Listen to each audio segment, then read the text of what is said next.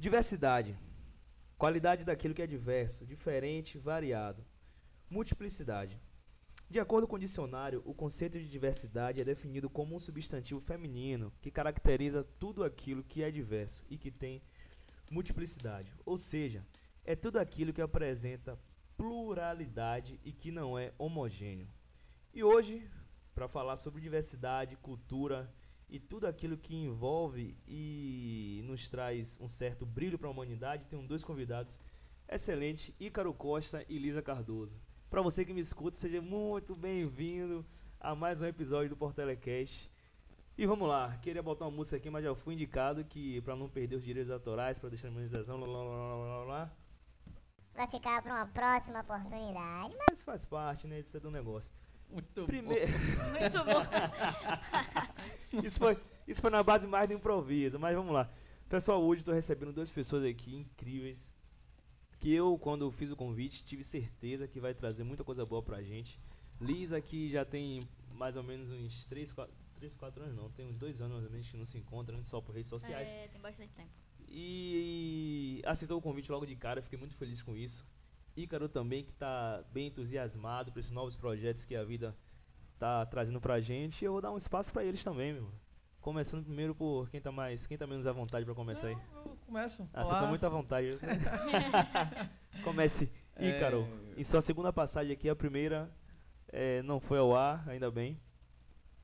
É, é, mas gerou experiência para umas próximas, Sim, né? verdade, e verdade. o fato desse segundo aqui é justamente do erro do primeiro. Então, Boa. valeu a pena. Boa. É, prazer, meu nome é Ícaro, boa tarde, boa noite, bom dia, não sei qual hora que você está assistindo ou ouvindo. É, meu nome é Ícaro, como ele apresentou, aí eu conheço o meu parceiro Henrique aqui, a gente trabalha junto, né? E achei o tema interessante, é, até porque para expressar mais como eu enxergo isso, né? Eu tenho convivência com, com essa diversidade, com experiências e essa diversidade também ela tá na minha família. Então eu acho, na verdade eu vim aqui mais para aprender com, com a pessoa que está aqui, né? Que eu acho que tem muito mais para agregar nesse momento do que eu falando. Então é isso. É, sejam bem-vindos. Vou passar aqui a palavra para nossa querida convidada também. Olá a todos aí. É um prazer estar aqui. Bom demais, Rick, você ter feito esse convite para mim, porque coincidentemente eu tô me aprofundando nos estudos desse tema, mais do que nunca agora, porque é tema do meu TCC, né, no curso de Direito. Ótimo. E, claro, né, sou bastante suspeita, não só por integrar a, a comunidade LGBT, como também ver que é um assunto de muita repercussão social, né, que merece ser tratado, porque acaba sendo um problema muito, é, um problema social muito, muito latente, né? Muitas pessoas passam por, por problemas em razão da diversidade. Então, é, vamos tocar a bola aí esse, com esse tema, vamos jogar pra frente aí e trazer conhecimento, que é o mais importante. Gostei, a gente vai jogar pra cima mesmo. Tem, eles têm muita história pra contar sobre futebol também, né? Os dois ela falou, vamos pra cima. Realmente, realmente. Arrasta pra baixo. Mas é assim, sei lá, uma curiosidade assim, queria começar mesmo se perguntando pra Lisa.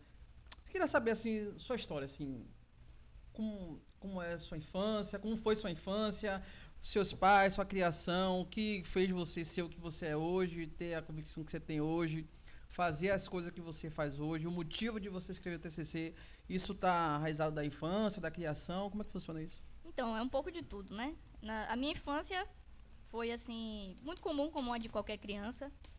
Eu gostava muito de jogar bola, sempre joguei bola desde muito pequena.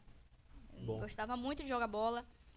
É, pensava quando era criança, assim como boa parte das crianças, em se profissionalizar, né? Em acabar jogando futebol. E fui crescendo boa parte da minha adolescência também com essa ideia, né? Praticando esse esporte. E claro, é, as pessoas viam com maus olhos, né? Porque existia aquele, aquela máxima de que futebol não é pra menina. Então a galera discriminava, né? Não achava legal. Até pra você entrar assim num, num grupinho de baba, você era a última a ser escolhida, porque todos os meninos ali já achavam que, ai, menina, joga bola, não joga nada. Aí escolhia, deixava para te escolher pro time por último. Aí quando você entrava, que você começava a jogar e o pessoal percebia que você jogava bem, Sim. Aí que era disputa, né? E, e não era só a questão de- da disputa, assim, uma coisa que eu me lembro, assim, que é bastante marcante e interessante, é que é, os homens com quem eu jogava, não só homens, né, mas os meninos mesmo, desde criança até homens mais, mais velhos mesmo, se sentiam ofendidos por estarem jogando com uma mulher que jogava melhor do que Ele eles, jogava velho. mais que o cara, né? Você vê, né? É, Bizarro, né? velho? Rapaz, isso é muito bizarro e é um pouco do que a gente vai falar mais à frente sobre, sobre machismo, né? Sim, Estrutural ali. sim. Uma, uma heteronormatividade compulsiva. Você tem que estar sempre sendo melhor do que a mulher. Sim. né? Porque se você não for Essa tão bom expressão é quanto ela, maravilhosa, velho. Repita se você- é, é? heteronormatividade compulsiva. Caralho, velho. Forte isso. Eu nem. É, sabia que é. isso essa... Também não, é- mas eu, eu- eu- é é a questão de você querer se mostrar que você é hétero o tempo todo. É, é isso. de, de todo mundo ao seu redor tá te forçando a, a- a se mostrar como melhor do que as mulheres, como Sim. machão, como, pariu, massa. como alguém superior, né? Sim, Você tem que ter qualidades é, maiores do que uma mulher. Porque se uma mulher for tão boa quanto você, ou até melhor do que você, você se sente ofendido, né? Então, isso aí que é um pouco do comportamento da heteronormatividade compulsiva. E eu presenciei isso bastante na minha infância, assim, né, jogando bola. Principal- principalmente Era jogando bola, né? Principalmente jogando bola, principalmente jogando bola. Me diga uma coisa, é, como foi pra, pra você, tipo assim, é, nessa, idade, nessa época você tinha quantos anos mais ou menos assim? Então, eu jogo, eu jogo bola desde 4 anos, né? Mas assim, essas malícias que a gente começa a perceber, vem mais assim dos 10 anos aos 14, 15, né? Que a gente começa a perceber, porque A quando a gente é perceber. muito inocente, a gente não, não, não entende não muito. entende E muito, como né? foi na época pra você lidar com isso, né? tipo assim? Na pensamento, época, é que então, na época isso? eu eu levava de boa assim, porque a vontade de estar jogando bola era muito maior do que qualquer coisa, sabe? Sim, Então sim. eu não eu não me incomodava com isso, né? Só que aí, claro, a gente vai crescendo e a gente vai percebendo que esse comportamento aí ele sai do esporte e ele vai se entranhando em várias áreas da sua vida, né? No curso, na faculdade, né? Na, na, na- no lugar onde você reside, né? Na sua família, você vê Sim. esse tipo de comportamento, né? E, e você acaba se indignando com aquilo, né? Você busca de alguma forma fazer algo que possa mudar essa realidade, né? Mudar essa realidade de fato. Trazer um olhar diferenciado, né? É, uma indignação é o, é o que te motiva a buscar mudar essa realidade, né? Isso é lindo. É, mas assim, respondendo ainda a pergunta aqui do, Sim. do, do brother, é, a minha infância, ela foi marcada muito por essa questão da discriminação do futebol, né?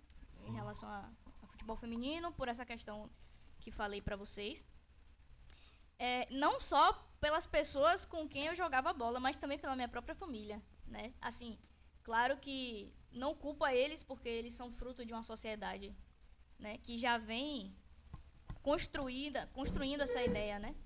Mas minha mãe, por exemplo, ela não curtia muito que eu jogasse bola, né? Sim, ainda tem, a gente vai chegar nessa parte também, como é que foi o comportamento da sua família e tudo mais. É, pois é, minha mãe não gostava muito que eu jogasse bola, não. É, quando eu tinha uns 10 anos, eu pedi a ela pra me colocar numa escolinha de futebol e ela resistiu muito pra me colocar. E depois de eu insistir bastante, ela me colocou. Mas assim, sem, sem gostar muito da ideia, né? Sim. E amigos dela, assim, pessoas próximas que viam que eu tinha muito talento com futebol, falavam sempre: coloque ela na escolinha de futebol, ela joga muito bem, tem que desenvolver o dom e tal. Sim. Mas ela não via isso como algo positivo, né? Mas mesmo assim, né, o amor de mãe falou mais forte em um determinado momento, e aí ela fez o, fez o, o meu gosto, assim. É, mas aí acabou que eu crescendo, enfim, né, tendo outras perspectivas, o- os caminhos foram mudando, né? Mas assim, o futebol não sai da minha vida e eu não saio do futebol. Sim. Eu sou fanática, apaixonada por futebol, torcedora do Vitória, é claro. Claro, claro, você tá aqui, pô. O principal motivo é isso. Que a Pois é, gente é acompanho o boa, mas futebol isso aí e continuo praticando, né? A- Sim. Na, na faculdade a gente tem uma atlética lá. Que Eu lembro que participa você- de, de vários campeonatos de. Inclusive, acho que antes de, de- de começar a futsal. pandemia, você estava até um campeonato, sim, foi? sim. Não. Inclusive o último campeonato que teve, os últimos eh, jogos de universitários de direito, a minha equipe foi campeã. Sim, É. sim. Diante de outras equipes que estavam presentes daqui, tanto daqui de Salvador quanto de outros estados também do Sim. Nordeste. Esse foi a camisa 10, não foi? É, eu joguei, eu joguei, eu cheguei a jogar com a 10 e joguei depois no final do campeonato com a 6. Sim. É, mas assim, independente da camisa, é gostoso demais estar jogando com. Assim, vendo o futebol feminino evoluir, sabe? Sim. E, e sim. ganhar respeito no meio das pessoas, né? Sim, Porque. e, inclusive foi um, um, um ponto que cresceu bastante, não só no futebol, mas pode entrar em outros setores também, né? De, de quebrar esse paradigma de, de, de mulher tem que ser inferior ao homem, o homem tem que ser sempre, sempre superior à mulher, e como você falou. Tipo assim, esse termo, acho que já é um termo que a gente viveu por muitos anos, né? Onde a, a- o homem tem que ser, tem que ter. O, a- mulher não pode nem dirigir, mas a mulher dirige mal. Esses conceitos É, são é, preconceitos, né? preconceitos, na verdade, Preconceitos. sim, que são vem com a gente de muito tempo.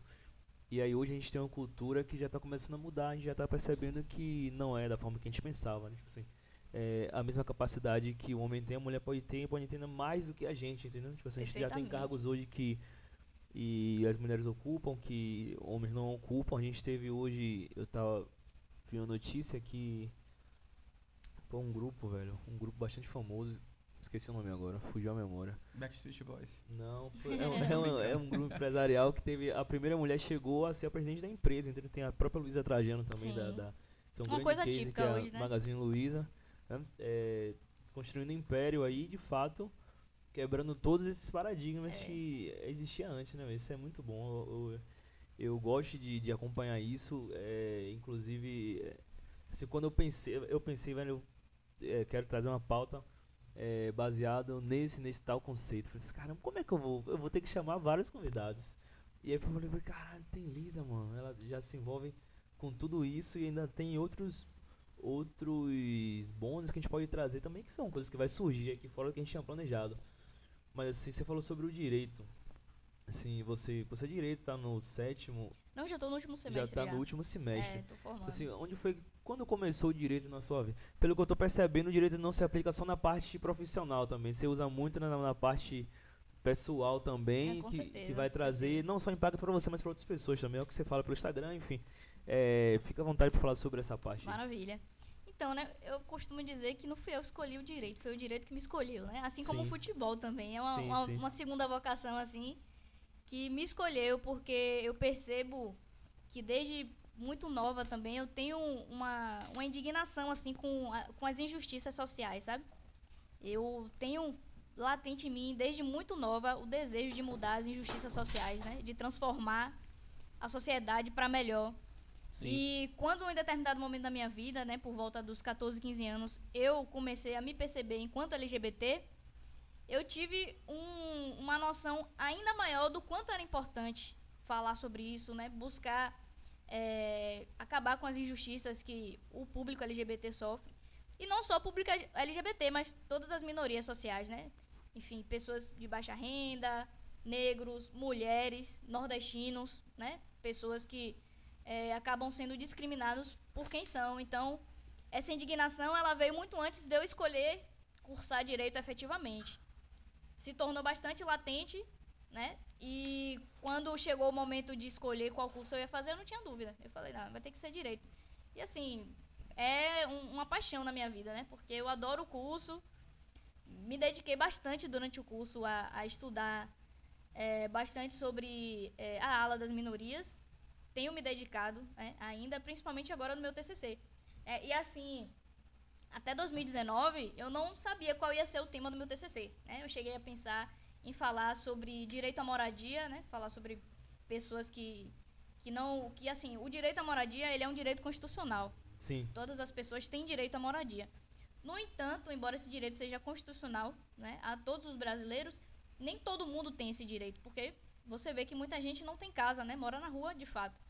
Sim. E aí, é, isso é uma incoerência jurídica, é uma incoerência jurídica, né? Então eu pensei inicialmente em falar sobre isso. E assim, é, seria muito bom também falar sobre, sobre esse assunto. Mas aí quando chegou em 2019, né, o STF julgou um mandado de injunção é, em uma ação direta de constitucionalidade por omissão que tratava sobre a criminalização da homofobia. Né? E aí acabou no julgamento o STF criminalizando a homofobia e a transfobia, né? Enfim, são coisas diferentes, mas aí a gente pode esclarecer conceitos mais à frente. Sim. sim. E, e aí surgiu, sabe, deu aquela luz de, poxa, vou, é um tema bom pra falar, né? É um tema que é, tem muito mais a ver comigo, diz muito mais respeito é, sobre mim mesma, né? Sobre, sobre a minha vida, sobre a minha história de vida e sobre o meu futuro. Então eu tomei pra mim, partir daquele momento ali, o tema e comecei a trabalhar em cima disso, né? Então tenho estudado bastante sobre isso e me dedicado bastante ao tema. Então acredito que pelo menos os conceitos básicos aqui eu consigo esclarecer pra vocês tranquilamente. Sim, eu tô, sim. tô curioso aqui de diversas coisas aqui. Manda ver, É, manda ver.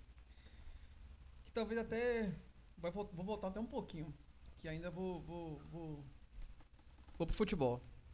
Bora lá. É, ele falou que começou com os 4 anos e aí conseguiu perceber alguma discriminação aos 10, que já teve uma- já uma. Naquele momento, no futebol, e você estava se vendo como? Você já se via com um. Por que, que eu tô trazendo isso? Só para esclarecer. Minha cunhada, tenho uma cunhada, né? É, a irmã da minha esposa, ela é lésbica, né? Uhum. Ela é casada, uma mulher, mora no Acre e tal. E aí um dia a gente conversando, foi uma ignorância minha, mas eu achei que até aquele momento não era ignorância. Que eu falei assim, eu acho que quando a pessoa nasce com uma afetivo, eu acho que já nasce com a predisposição. E aí ela falou, não, se fosse predisposição, não lembro muito quando ela falou, é como se fosse, se fosse predisposição, é como se fosse genética, alguma coisa assim, não sei bem explicar. E eu falei, porque aí eu, fiquei, aí eu fui dar minha, minha, minha argumentação, porque eu falei assim, pô, tem pessoas que você vê pequenininho ali, que já tem uma, um jeito que, vai ser gay, ou vai ser lésbica, vai ser a a É, orientação. você percebe que a pessoa realmente Já é- tem- é, diferente. já tá né? inclinado para aquela opção que eu, acho, eu acredito que ela vai ser, né? Que ela vai tomar. E eu tinha um caso na família, primos, que a gente olhava assim e falou, não, todos os três primos que eu tenho que são homoafetivos, né? é, a gente olhava e falou, não, eles vão ser gays, né? E, e de fato são, mas desde pequeno. Isso é uma predisposição ou ignorância minha? Isso, de fato, a pessoa já nasce ou a pessoa descobre? Como é essa descoberta para você?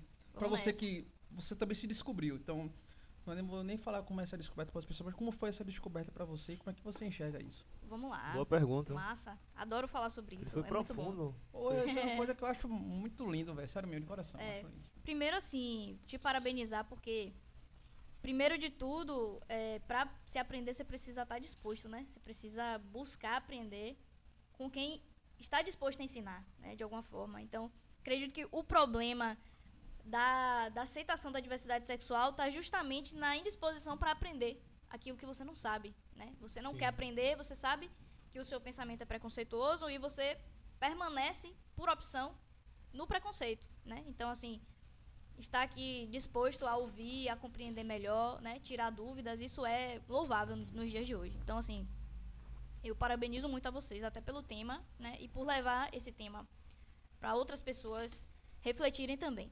Mas respondendo a sua pergunta, é, vou responder aqui conforme a ciência, tá? Não é ideologia política, Perfeito, perfeito. É isso que eu não quero. é, não é, é- é- não é ideia de, de, Não é de achismo. jirico, não é achismo, não é achismo. Isso aqui que eu, que eu vou falar pra vocês é baseado no, no estudos científicos. É isso que eu quero saber. Sexualidade, a gente precisa primeiro é, diferenciar duas coisas. Primeiro, sexualidade e gênero, né? São coisas diferentes. Sexualidade é a atração afetivo-sexual que uma pessoa sente pela outra, né? Então, se uma mulher sente atração afetivo-sexual por outra mulher, ela é homossexual, né? Na sigla LGBT, lésbica. Né? É, a identidade de gênero, né? O gênero, identidade de gênero, é um outro conceito que diz respeito não à, pessoa por quem é, a outra se atrai, né? Como alguém se atrai é, por outra pessoa, e sim a quem ela se identifica.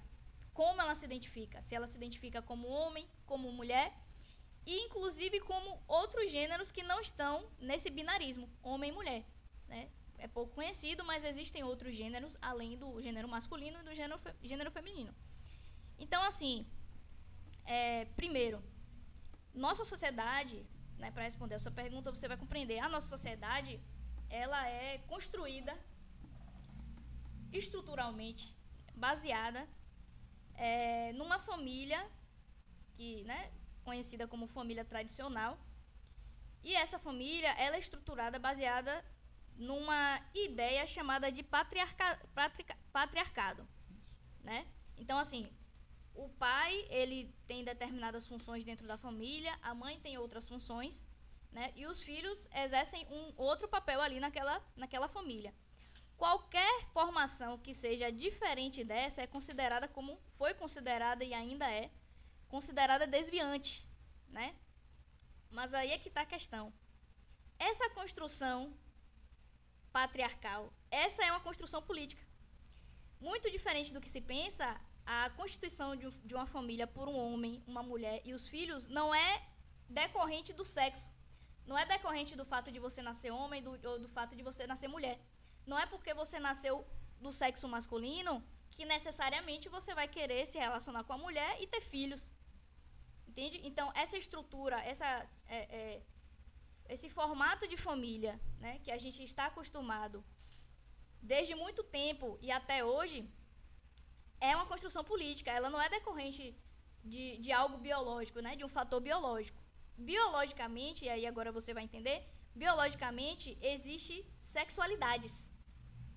Não existe a sexualidade é, heteronormativa, né, ou seja, o heterossexual, e todas as outras sexualidades que giram em torno dela são sexualidades desviantes. desviantes. Não. Na verdade, a sexualidade ela é diversa por natureza. Eu estou te dizendo aqui enquanto ciência.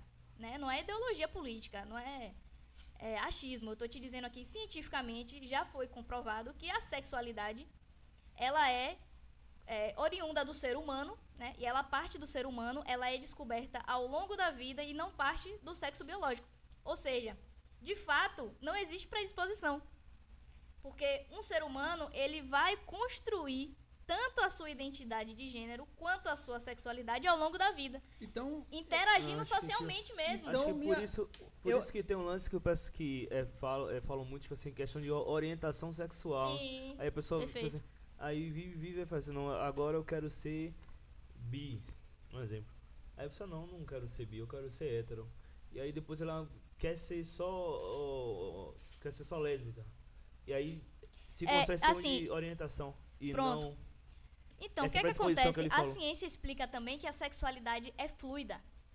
Então, em determinado, em determinado momento da vida, você pode se identificar mais com uma determinada sexualidade ou identidade de gênero, Sim. né? E um determinado momento da vida, quando as coisas forem mudando, os seus gostos são mudados também, entende? Sim, entendo. Isso é o que acontece. E não é uma opção. Né? Eu tô aqui, eu gosto de mulher, e daqui a dois anos eu, eu instalo assim, acho que eu vou deixar de gostar de mulher, cansei. Começar a gostar de homem aqui, ou então de homem e de mulher. Não é assim que funciona, entende? É um conjunto de fatores culturais e não biológicos, porque não tem nada a ver a sua estrutura física enquanto do sexo masculino ou feminino com, a, com quem, com a pessoa por quem você se atrai e nem o gênero com o qual você se identifica o gênero com o qual você eh, se identifica que tem mais a ver com a forma como você se veste, com a forma, a forma como você se expressa, como você anda, Entendi. como você se comunica. Isso aí diz respeito ao seu gênero. Sim. Né? E o gênero, na sociedade, ele é construído. Tanto o gênero é, de pessoas que nascem e se identificam com o gênero oposto, né? Por exemplo, a, uma mulher que nasceu do sexo feminino, mas se identifica como sendo do gênero masculino, que é o chamado transgênero. Né? Sim. Essa pessoa, é, essa condição de se identificar com o gênero oposto, não é uma escolha e também não é uma predisposição biológica. É uma construção social, entende? Sim, é algo que você vai descobrindo ao longo da vida.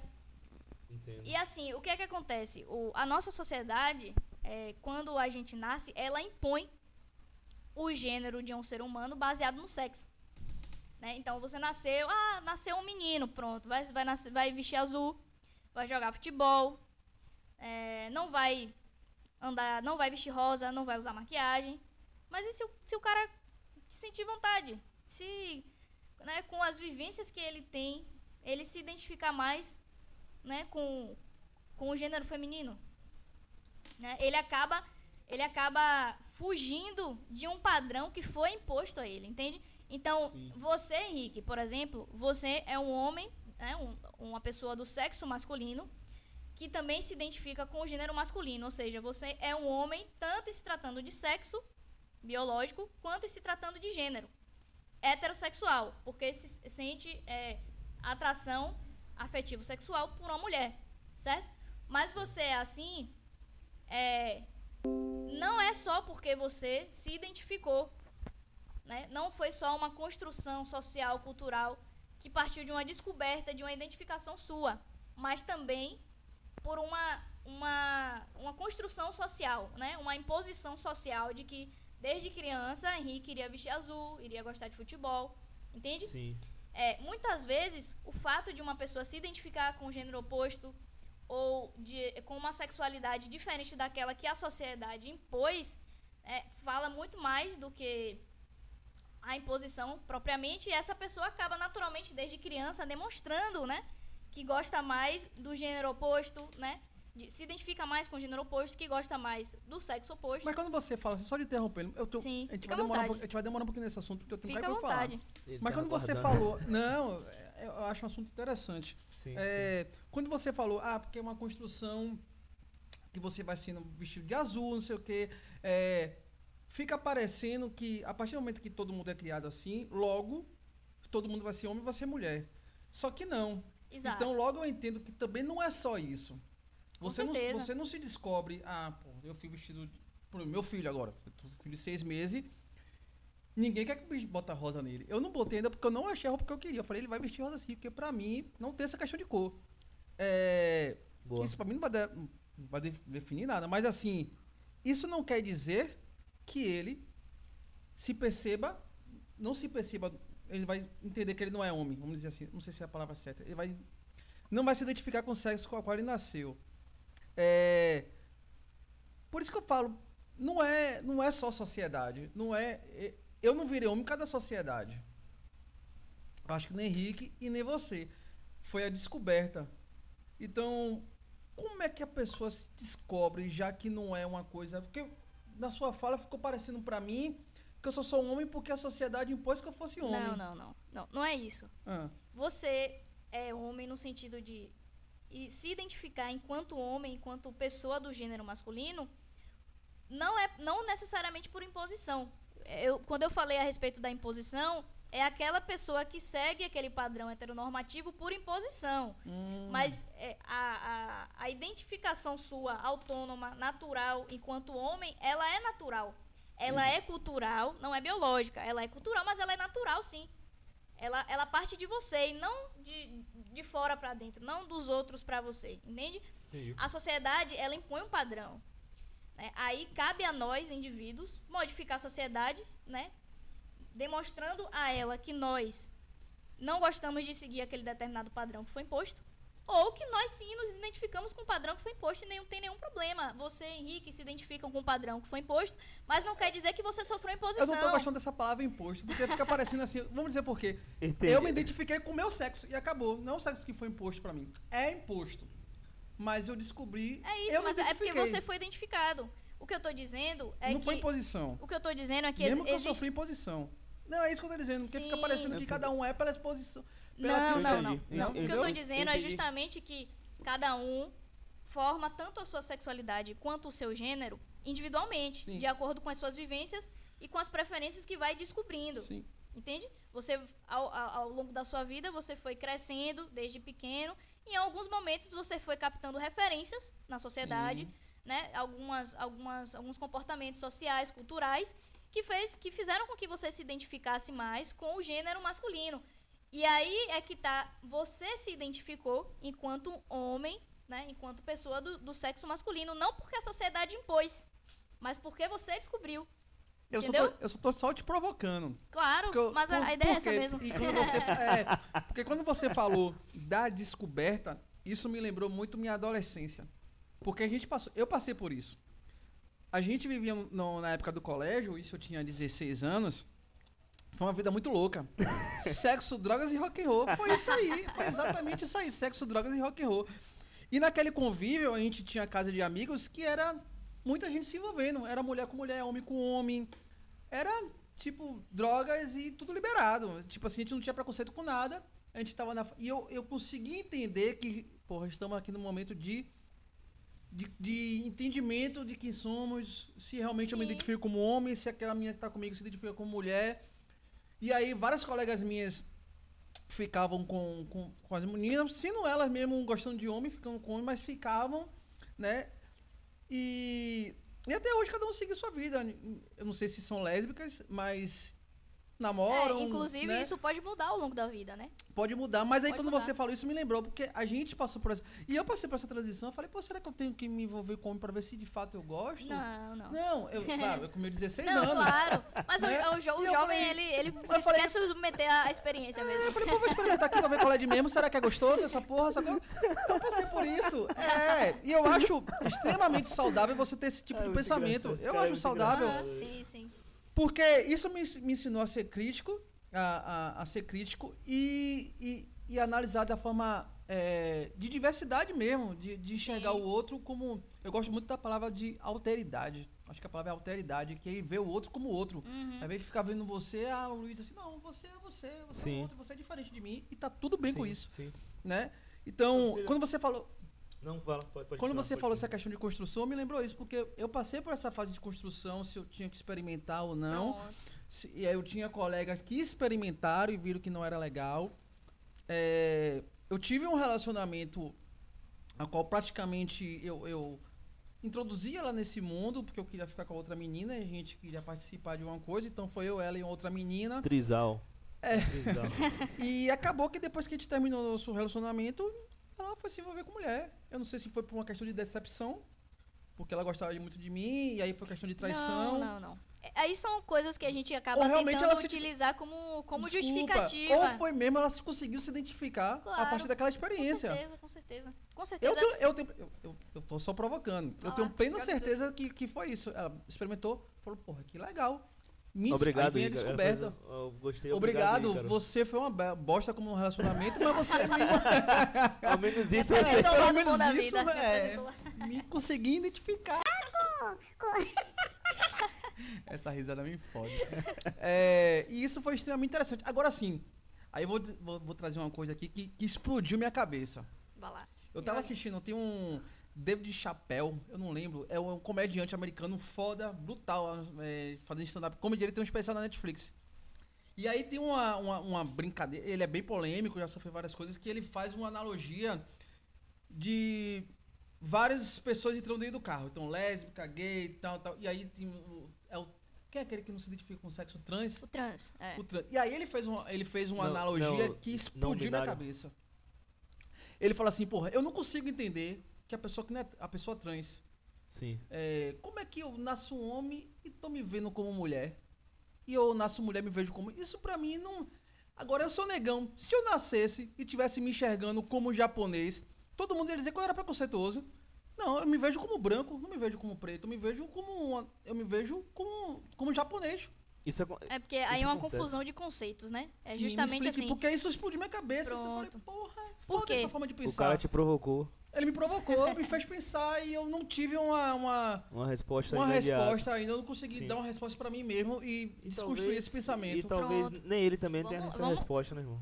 Mas É, talvez, não, mas se ele, ele fez a essa provocação. a provocação é justamente porque ele não tem a resposta, né? Perfeito. Se ele tivesse a resposta, provavelmente ele não teria feito a A provocação. provocação, né? né? Ah. Mas aí a resposta é a seguinte: é, há uma, uma confusão de conceitos porque a sua etnia, né, ser negro ou japonês, é um fator biológico, é um fator genético.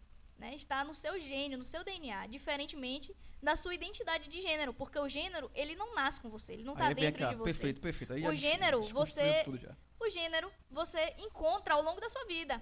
Quando você nasce ali com um pênis ou com uma vagina, e hoje, né, quer dizer, não desde hoje, mas há muito tempo, e ultimamente tem sido reconhecido o intersex, né, que é aquela pessoa que nasce com características biológicas tanto de homem quanto de mulher. Ou seja, a pessoa tem um útero, mas tem um pênis. Entende? Sim. É, essas pessoas têm sido reconhecidas e é, integradas à, à sigla LGBT, né? LGBTI. Né? No- o I é Ah, do não sabia intersex. Dessa, Entendeu? Então, assim, quando você nasce com aquele determinado sexo biológico ali, você nasceu pelado, meu amigo. Você não nasceu vestido de azul nem de rosa. Quem, quem vai dizer é você. Por enquanto, enquanto você mesmo não diz se você prefere azul ou rosa, é mamãe e papai que vira e diz, ó, se nasceu com pênis, vai vestir azul. Se nasceu com a vagina, vai vestir rosa. Mas isso aí é uma construção social. Mas, tipo assim, mas... Imagine, na sociedade romana, os homens Jesus Cristo vestiu vestido. Existia um vestido. Hoje em dia, o homem não veste vestido. Fiuk. O homem Fiuk. heteronormativo, Eu né? falei que ia chegar num trabalho de. de- de- Fiuk. É, Fiuk usando é vestido. eu porque. falei que ia chegar num trabalho de saia. Sim, Qualquer momento. Fiuk- Porque lá podia. Qualquer mulher lá pode trabalhar de saia e de, de, de camiseta. E eu não posso entrar de camiseta. Eu falei, vou vir de saia e de camiseta. Peraí, por que eu não posso vir? Mas agora tem, tem uma política pra mudar isso aí.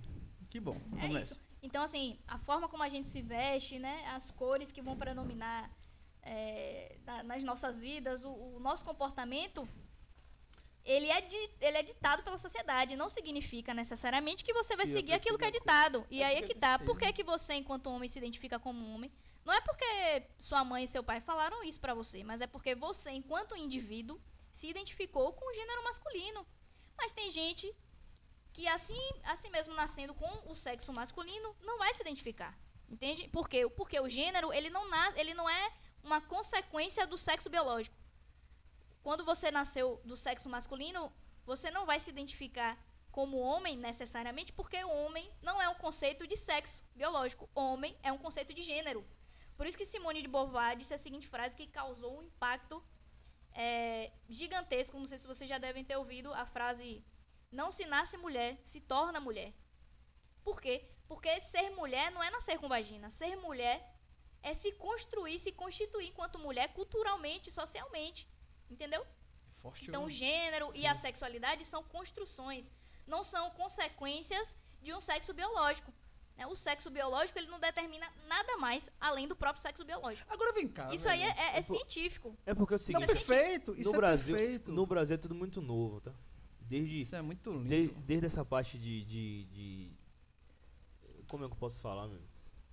Desde causas identitárias até política. Tudo muito novo, irmão. No Brasil, já, a gente já teve quantos, quantos impeachment no- aqui no Brasil? Dois? Dois, dois. Dois. Dois. A gente Por enquanto, estamos esperando o terceiro aí, fora Bolsonaro. é, tipo assim, a É. gente tem quanto tempo Com de. certeza. A gente tem quanto tempo de democracia no Brasil? 500 e poucos anos. 30, Não, de- não, ah, democracia, democracia desculpa. De 88 É, pra cá, tri- 32 anos. Isso, isso. bem pouco. 33. Não, é, 33 anos. 35. 33, pô. De 88 pra cá, 88, 2021. perfeito, isso mesmo, 33. 33 anos. 33 anos. Já Minha teve idade. É, três. Três anos, já falar três. já teve dois Democracia. impeachment, tipo assim. sim. Tudo no Brasil é muito novo, principalmente essa parte de a gente entender como funciona. É algo que já existia há muito tempo, porém ele não era debatido da forma que a gente está debatendo Com aqui, certeza, com Tipo assim, certeza. e aí a gente tem várias famílias. Hoje a gente tem. é, a gente tem acesso à internet. As pessoas que são de outras gerações mais passadas também têm acesso à internet. Porém, pra pessoa. Assim, também me coloco nesse lugar, pá, nesse papel também. Uhum. O Ícaro. Mas assim, pra gente tentar entender isso, a gente precisa primeiro.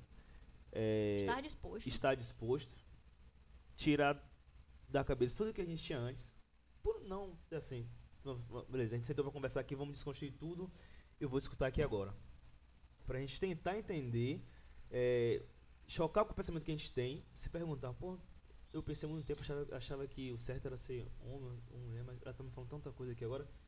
Pô, realmente, é, eu comecei, a- aí você muda a sua visão que você tem sobre o assunto. Aí a gente começa gradativamente a entender, respeitar também, e falar assim, velho, é, eu gosto disso e se a outra pessoa gosta daquilo, não tem nada de errado, entendeu? Isso, é, não é vai, por aí, por aí. isso não vai impedir. E qual é a o, cara, o cara tá me batendo aqui. Desculpa, desculpa, A gente- a gente te vai. A gente vai entendendo, só, só pra concluir, a gente vai entendendo, tipo assim, como é construída uma família do Brasil de 1500 pra cá e como tá sendo construídas as famílias hoje, de Uhum. 2021 em diante, entendeu? A gente já pode ter esse debate e buscar entender.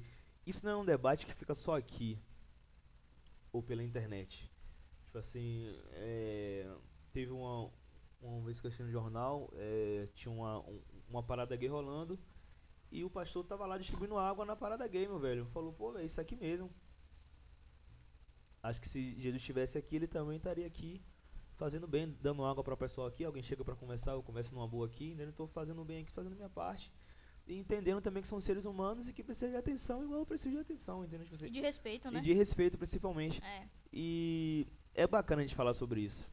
E vai ter gente que vai ouvir e falar assim, pô, não vou ouvir isso aqui, começar a falar sobre esses assuntos e Então tal. não ouça mesmo. É, tipo, mas é preciso a gente preciso, eu abrir, tô aqui a- um abrir o ignorante. espaço, você tá é porque assim, ó, Rick, Precisa é confortável fale. permanecer preconceituosos. É Sim, confortável sim. Sair do seu conforto, né? E buscar conhecimento, buscar mudar tudo aquilo que você construiu ao longo de uma vida é trabalhoso.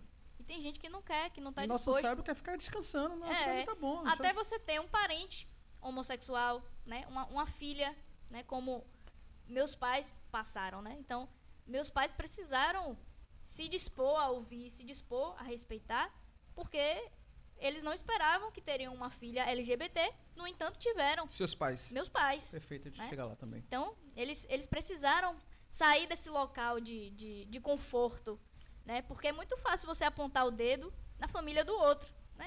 Ou é o homossexual que está na família dele. E quando está na sua? Né? Aí você tem que repensar a sua indisposição. Quando você tem filho, é o que eu tenho. Meu filho tem seis meses agora. A partir do momento que eu, a partir do momento que eu, fiquei sabendo que ia ser pai, uns meses depois, eu falei, não posso julgar filho de ninguém mais. Porque eu tô vulnerável a todas as possibilidades agora. É E uma das possibilidades foi. Lá em Feira, muitos anos atrás, eu cheguei um tempo morar em Feira de Santana, e aí foi quando começou essa, essa brincadeira da gente. Um amigo nosso ia ser pai, e aí vai ser homem, meni- vai ser homem, mulher, tal, vai ser o quê? E aí a gente fez uma grande brincadeira que foi assim: quando crescer, ele decide. E aí ficou nisso, né? E aí, tipo, todo mundo quer ter filho entre a gente, e a gente fala, não, quando crescer, decide. E aí eu falo até hoje com meu filho. É, e para algumas pessoas, e aí é, nasceu um meninão, eu falei, é, é, mas quando crescer ele decide o que é que ele vai ser. Mas aí vem uma questão. Eu, aí eu volto pra minha cunhada, que ela, que ela, que eu falei que ela, ela é casada com a mulher, ela é lésbica e tal. E ela adotou um filho. E aí, aí eu te pergunto, eu vou me perguntar também. Você que ia ter um filho gay, ou lésbico, sei lá, qualquer tipo de coisa, eu não ligo pra porra nenhuma. Mas se você me dizer que eu quero, eu vou dizer que não. E aí a mesma coisa ela falou. Não, mas por que o não? Porque a gente não está preparado para receber essa informação. A gente quem? A sociedade. Quantas pessoas estão morrendo porque é de uma, de uma orientação sexual diferente da sua? Não, é. As pessoas não É, têm realmente um é cuidado. difícil porque você sabe que vai sofrer muito Exata- preconceito. e você não quer não que é seu filho por- sofra, né? Exatamente. Eu não quero que ele seja gay porque ele é gay. Eu tô com medo de ele sofrer o, é, sofrer da sociedade Uma violência. uma violência que eu não quero com meu filho. É independente, agora é dependente de sexo. Ele pode sofrer por qualquer tipo de situação. Sim. Então aí eu falo assim, eu não quero que ele seja isso. E é só, só uma das coisas. Eu não quero que ele não seja porque eu acho errado ser gay.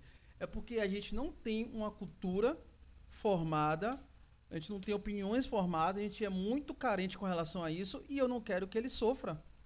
E aí a mesma coisa ela falou, pô, se for pra escolher, eu também não quero que meu filho seja gay.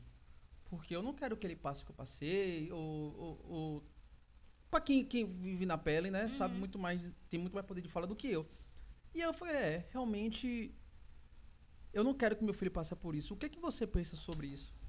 Se você me perguntar hoje, Lisa, você quer ter filho? Eu, te diria que sim. E se você me perguntar, você tem alguma preferência, né? Se ele vai ser heterossexual ou homossexual? Eu vou te dizer que, juro do meu, assim, do fundo do meu coração, pra mim é indiferente. É indiferente. Lindo. É lindo. indiferente. Se ele for heterossexual, pra mim, não, não, não diz nada, sabe? Assim como se ele for homossexual, também não diz nada. Porque eu acredito, não só acredito, como trago aqui novamente fatos científicos de que a sexualidade é apenas mais uma característica de tantas outras que nós temos. Mas é isso. Né? Pra mim também é indiferente, mas eu tô dizendo, enquanto esse medo da agressão externa, Não, mas o, esse, o medo. esse medo é em você Antes, também? antes de Ah, você então. ter filho, você pensava assim? De você? Você chegou a pensar nisso antes de seu filho nascer? Cara, eu nunca pensei em casar, nunca pensei em ter filho. Eram Aí coisas você- que eu não, não queria ter, porque eu, eu sou muito individualista, assim, com relação a algumas coisas. Então, assim, é, pô, eu sou muito focado na questão do trabalho, então eu ia perder tempo. Então, eu nunca pensei em ser pai, nem pensei que ia casar. Eu sempre achei que ia ficar mulherando pela rua aí, me descobrindo o tempo todo. E depois que o. o Só que essa paixão vem, o velho. guri nasceu, aí você começou a Aí- pensar nessas coisas. Assim, São, ele. Não, são pensamentos já que são formados dentro de mim, porque, diferente de muita galera, você pra beber num bar, você sai, vai falar besteira, falar de mulher, falar, porra, peguei tal fulana. Lá, minha galera de feira, a gente não tinha essa cultura. Eu não ia pro bar falar, porra, peguei uma mulher ontem, pá. A gente entrava pra conversar sobre livro, conversar sobre sociedade. Meu, meu, meus, meu, meu cunhado, marido da minha esposa, mari- o marido da minha esposa é foda, viu, velho? O marido da minha irmã Ele é. Marido, chega o cara me olhou com a cara assustada porra. Marido, da minha esposa. O marido da minha irmã, ele é sociólogo, né? É, Ah, então, então o papo lá era elevado. então o papo da gente era de desconstrução o tempo Você todo. tem isso até hoje que você fica lendo livro, pá, você É, fica... eu leio pra caralho, velho. Então, assim, pra poder ir abrindo minha mente, né? Pra poder questionar, perguntar. E por isso que eu sempre falava, quando eu precisava de. Pô, eu sempre oriento, é massa, psicólogo é maravilhoso.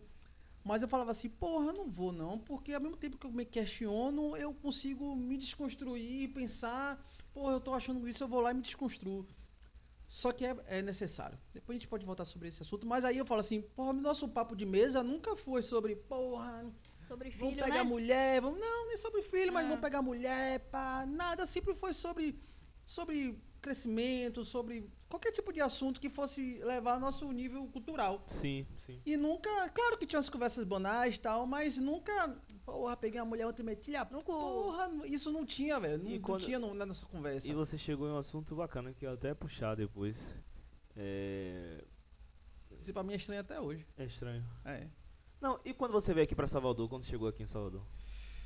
Assim, que lá você falou, beleza, lá a gente conversa sobre, sobre livros, a gente conversa sobre Eu não tenho amizade aqui em pá. Salvador, velho, tipo, até hoje, Pô, não sou seu amigo, não? Eu não sou? não, eu- falou quando eu cheguei. Botou na parede aí. Calma aí, peraí, peraí. Eu cheguei aqui em 2000, voltei a morar aqui em Salvador em 2016. Voltei porque eu tava noivo na época aqui com a pessoa, aí voltei pra morar com ela e tal. E aí, tipo, foi tanta desconstrução dentro de mim que eu tinha uma, uma- uma- uma relação, uma, uma ideia de relação totalmente diferente. Em todas as minhas relações eu sempre traí. Todas. Nunca tava nem aí. O importante é eu queria ser feliz. Eu tinha um cuidado com a outra pessoa que ela não descobrisse. Mas eu tava nem aí, pai. Vamos nessa. Mas aí eu descobri, dentro do meu casamento hoje.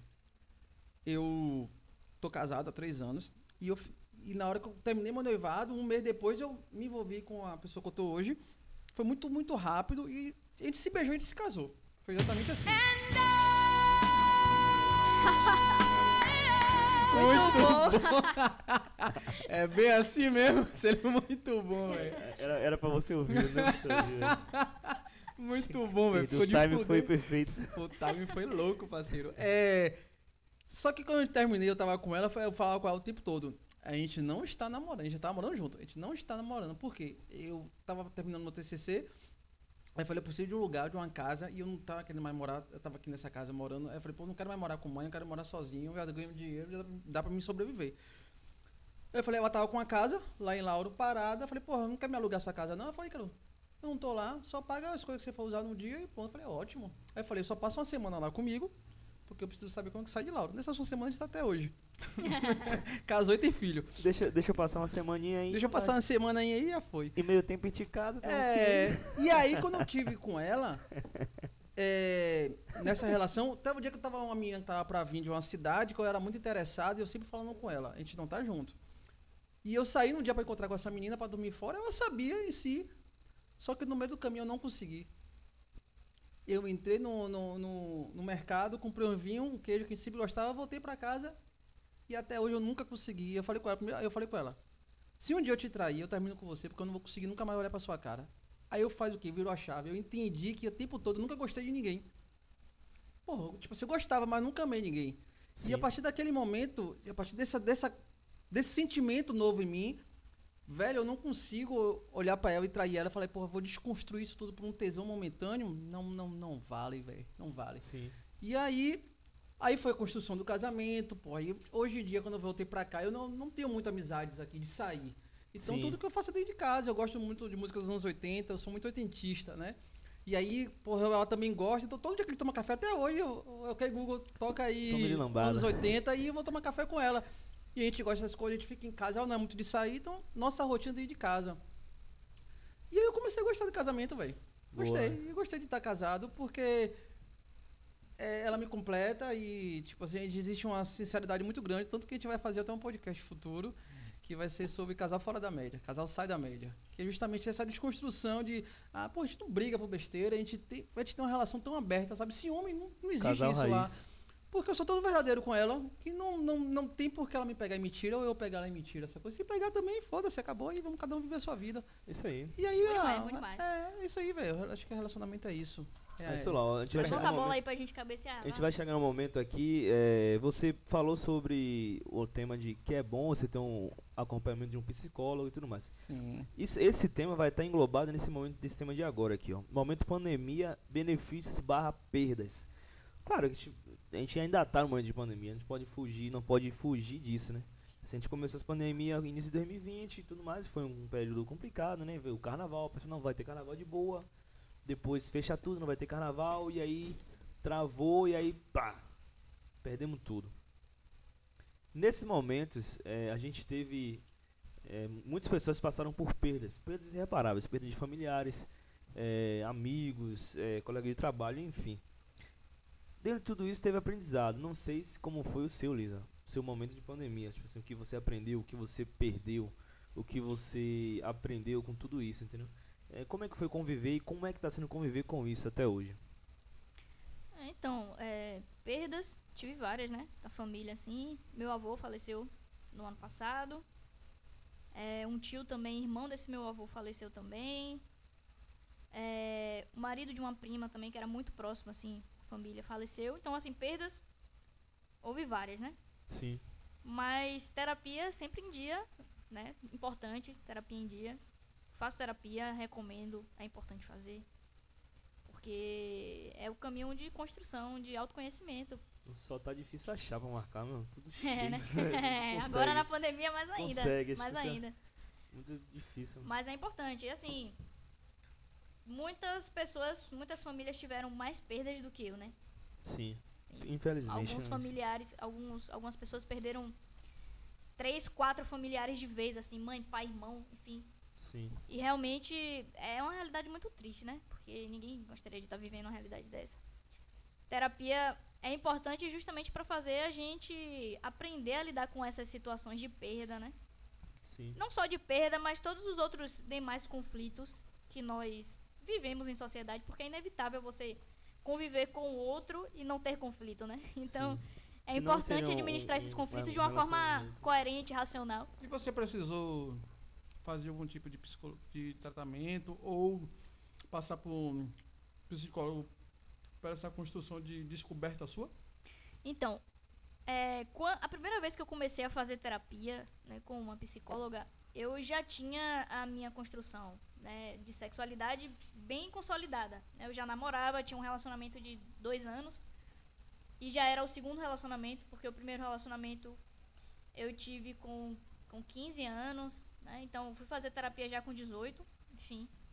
Então eu, isso já não era mais um, um conflito, né? Porque, claro, não vou dizer a você que quando uma pessoa LGBT se descobre e se identifica enquanto LGBT, que não há um conflito. Isso é uma mentira. Se alguém disser isso, é mentira. Porque existe, como eu te falei, um padrão social e você não se sente bem em, em destoar do padrão porque você sabe que virão consequências, né? Diante disso, muita discriminação, muita gente vai olhar torto, né? Muitas vezes perda de chance de emprego, vaga de emprego. Né? Esse preconceito, ele existe. né? Então, assim, você se assumir enquanto homossexual, enquanto LGBT, de modo geral, te traz uma responsabilidade muito grande. E assim, assumir essa responsabilidade é necessário porque o contrário disso é muito doloroso. É muito doloroso você é, se esconder de quem você é. Você fingir ser alguém que você não é. Imagine, você já, já foi pra braba- baba de saia? Alguma Já, vez? Nunca, nunca brinquei, já mas já Pronto. colegas. Sei lá, mas você já deve ter feito alguma Sim, brincadeira de sim, fantasia, assim. Uma sim. festa fantasia que você vestiu uma fantasia. Sim. Porra, imagine se você ficasse com essa fantasia o resto da sua vida, velho.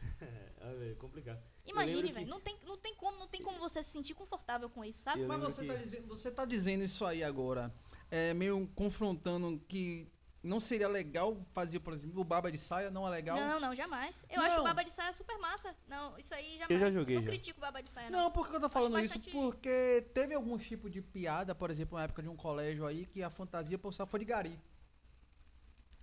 Vendo que aquilo ali era uma fantasia. Sim. Ou, Pelo menos foi, foi como eu entendi sua fala. O problema não é a fantasia, o problema é o significado que você dá a ela. Sim, né? por isso que Porque se eu queria você veste fala. uma saia, então, por quando, exemplo. quando é fantasia, a galera se veste de índio.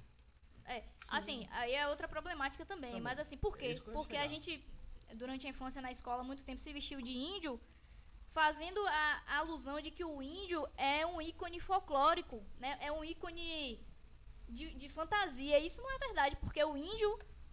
é, a, a etnia indígena é presente na nossa, na nossa Uma coisa sociedade de fantasia de brasileira. humano. É, exatamente. coisa que já entendeu? É, tá aí o aqui. problema tá aí, assim como você se vestir de mulher. Tem problema você se vestir de mulher? Depende. Qual é o significado que você vai dar a isso? Você tá se vestindo de mulher pra é, menosprezar, diminuir a figura feminina, né? Pra você é, tornar aquilo de uma forma pejorativa? Se não, não tem problema. Se vista de mulher, né? Enfim. O problema não tá exatamente na, na, na- na caracterização. O, que, o problema está no significado que você dá a ela, né? Qual é o símbolo daquilo ali? E se, tem um, se o símbolo tá recheado de preconceito, então isso aí é problemático. O, pro- o problema tá, tá, tá aí, sempre. Sempre que a gente vai fazer, né, ou falar alguma coisa, eu acho que a gente tem, tem sempre que pensar quais são os preceitos que sustentam a nossa fala, né? E, e as nossas atitudes. E perceber se existe, existem preconceitos por trás disso. E se existem preconceitos, merecem ser repensados, né? É, Eu já, Receba. eu já joguei já um, um- um futebolzinho de saia. E aí, e aí nisso. quando eu vesti, eu, eu peguei dois, dois, duas bolas assim de, de assoprar e botei assim no. E aí botei um. Falei, caramba, velho. Qual foi, velho? Não tô entendendo nada aqui, meu irmão. E aí, e aí a galera, não, em colégio, né? Passou todo mundo, aí passa uma maquiagem, não sei o quê. Acho que até você jogou também, não foi? Eu. E aí, tipo assim, é estranho pra caramba, velho. Você, tipo assim, depois você vai se adaptando, né, vai? Tá na brincadeira, você leva É, como. é estranho porque não é o. como Sei lá, não é como você se veste, não é, É, seu corpo, você tá botando alguma aí- coisa que não é seu, né? Tipo Assim, mas eh, você falou sobre o sentido. Não foi no sentido de diminuir de nada. Foi Uhum. no sentido da brincadeira ali, entendeu? Eu acho que, pelo menos, dos babas que eu acho vi, não foi do, não- eu acho que nunca tem uma intenção atrás dele. que Assim, é mais a brincadeira em si, de se assim- vestir, do que qualquer tipo de outra. Eu, Eu acho acho que que- quem tá eu no ac- baba não tá nem pensando nisso. Isso, eu acredito que se a pessoa realmente tivesse assim, algum acho que tipo. internalizou tão Ela, grande ela que... nem se, se vestiria. As pessoas, ah, eu não vou me dar, me emprestar um, um exemplo, entre, abre aspas, não vou me emprestar um papel desse. A pessoa nem, nem iria, mas a pessoa que vai ali na resenha, acho que tá. Porque aconteceu até um fato não- desse no Big Brother. Que os. Desse último que aconteceu, pô, nunca assisti um episódio, não assisto, mas eu vi que. Aquela tal de Lumena, eu acho que os meninos se vestiram de mulher Sim. E eles falam, por que você se vestiu assim? Que, que, por que você sabe que as pessoas que se vestem assim, tipo, porque o cara só se vestiu, velho, sabe? É porque. eu, assim, é A gente do direito tem o hábito muito de Hum, não comentar sobre aquilo que a gente não tem propriedade, né? Então, assim, como eu não vi o episódio, não- o contexto real daquilo ali, eu prefiro não comentar. Não, mas eu. Mas eu- como eu te falei, sustento aquilo que eu te disse. A depender do contexto, se você tá ali bem intencionado, sem estar querendo menosprezar, tornar pejorativa a imagem feminina, não tem problema nenhum, entende? Entendi, eu- eu mantenho a minha Não, posição já, assim. já, mas já respondeu. Liz, deixa eu te fazer uma respondeu. pergunta. Diga. Você consegue separar o direito da sua vida pessoal e profissional? Ou, tipo assim, Não tem como, velho. Não tem como. é só um, não tem pra onde correr, né? Não tem como, é só um, é só um. É paixão e, e- e trabalho ao mesmo tempo. Cara, isso, É- isso reflete é uma pra todo mundo, eu acho. É quando você porque faz algo que você gosta. Não é nem só isso. É que nem. Eu, eu gosto muito de ler é, Mário Sérgio Cortella. E ele fala, ah, que a pessoa fala, eu tenho uma vida profissional e uma vida pessoal. Como é isso? Você tem duas vidas? Você é um ser humano só, pô. Você tem uma vida onde ela você trabalha e você tem uma vida pessoal e é a sua vida. É uma coisa, uma, é uma coisa só. Você não tem a vida profissional. Eu não sou, eu não sou no. Ah, porque no profissional eu sou diferente. Quer dizer que no, no pessoal eu roubo e no profissional eu não roubo? Se eu roubo em um, eu roubo no outro, eu roubo em tudo. Eu sou aquele ser humano, sacou? Então, essa. Pelo menos aí eu desconstruí essa minha vida profissional. Ah, no, lá no ambiente de trabalho eu sou diferente. Não, eu- do jeito que eu sou no ambiente de, tra- de trabalho, eu sou aqui, e que você trabalha comigo, você, Sim. eu sou em qualquer lugar. Brinco, grito, falo, o povo toma um susto, dou um espirrão alto. É porque eu sou assim, velho. E aí não gostou, boa sorte. É, Antes tinha muita essa ideia, tipo assim, ah, você vai chegar no trabalho e vai deixar os problemas da porta pra fora. Aqui dentro aqui é sem problema. Depois, com, claro, com, com o tempo isso foi se desconstruindo. Hoje a gente tem as empresas tratando é, todos como um ser humano que todo mundo tem problemas. E inclusive tornando até a empresa um lugar acolhedor para que esse problema for tratado, deixando o ambiente mais tranquilo, é, buscando entender o clima dos funcionários, buscando entender cada funcionário como realmente é, um ser humano de fato, né, que tem dificuldades e tem mais acertos em outras, em outras coisas, e assim a gente vai aprimorando.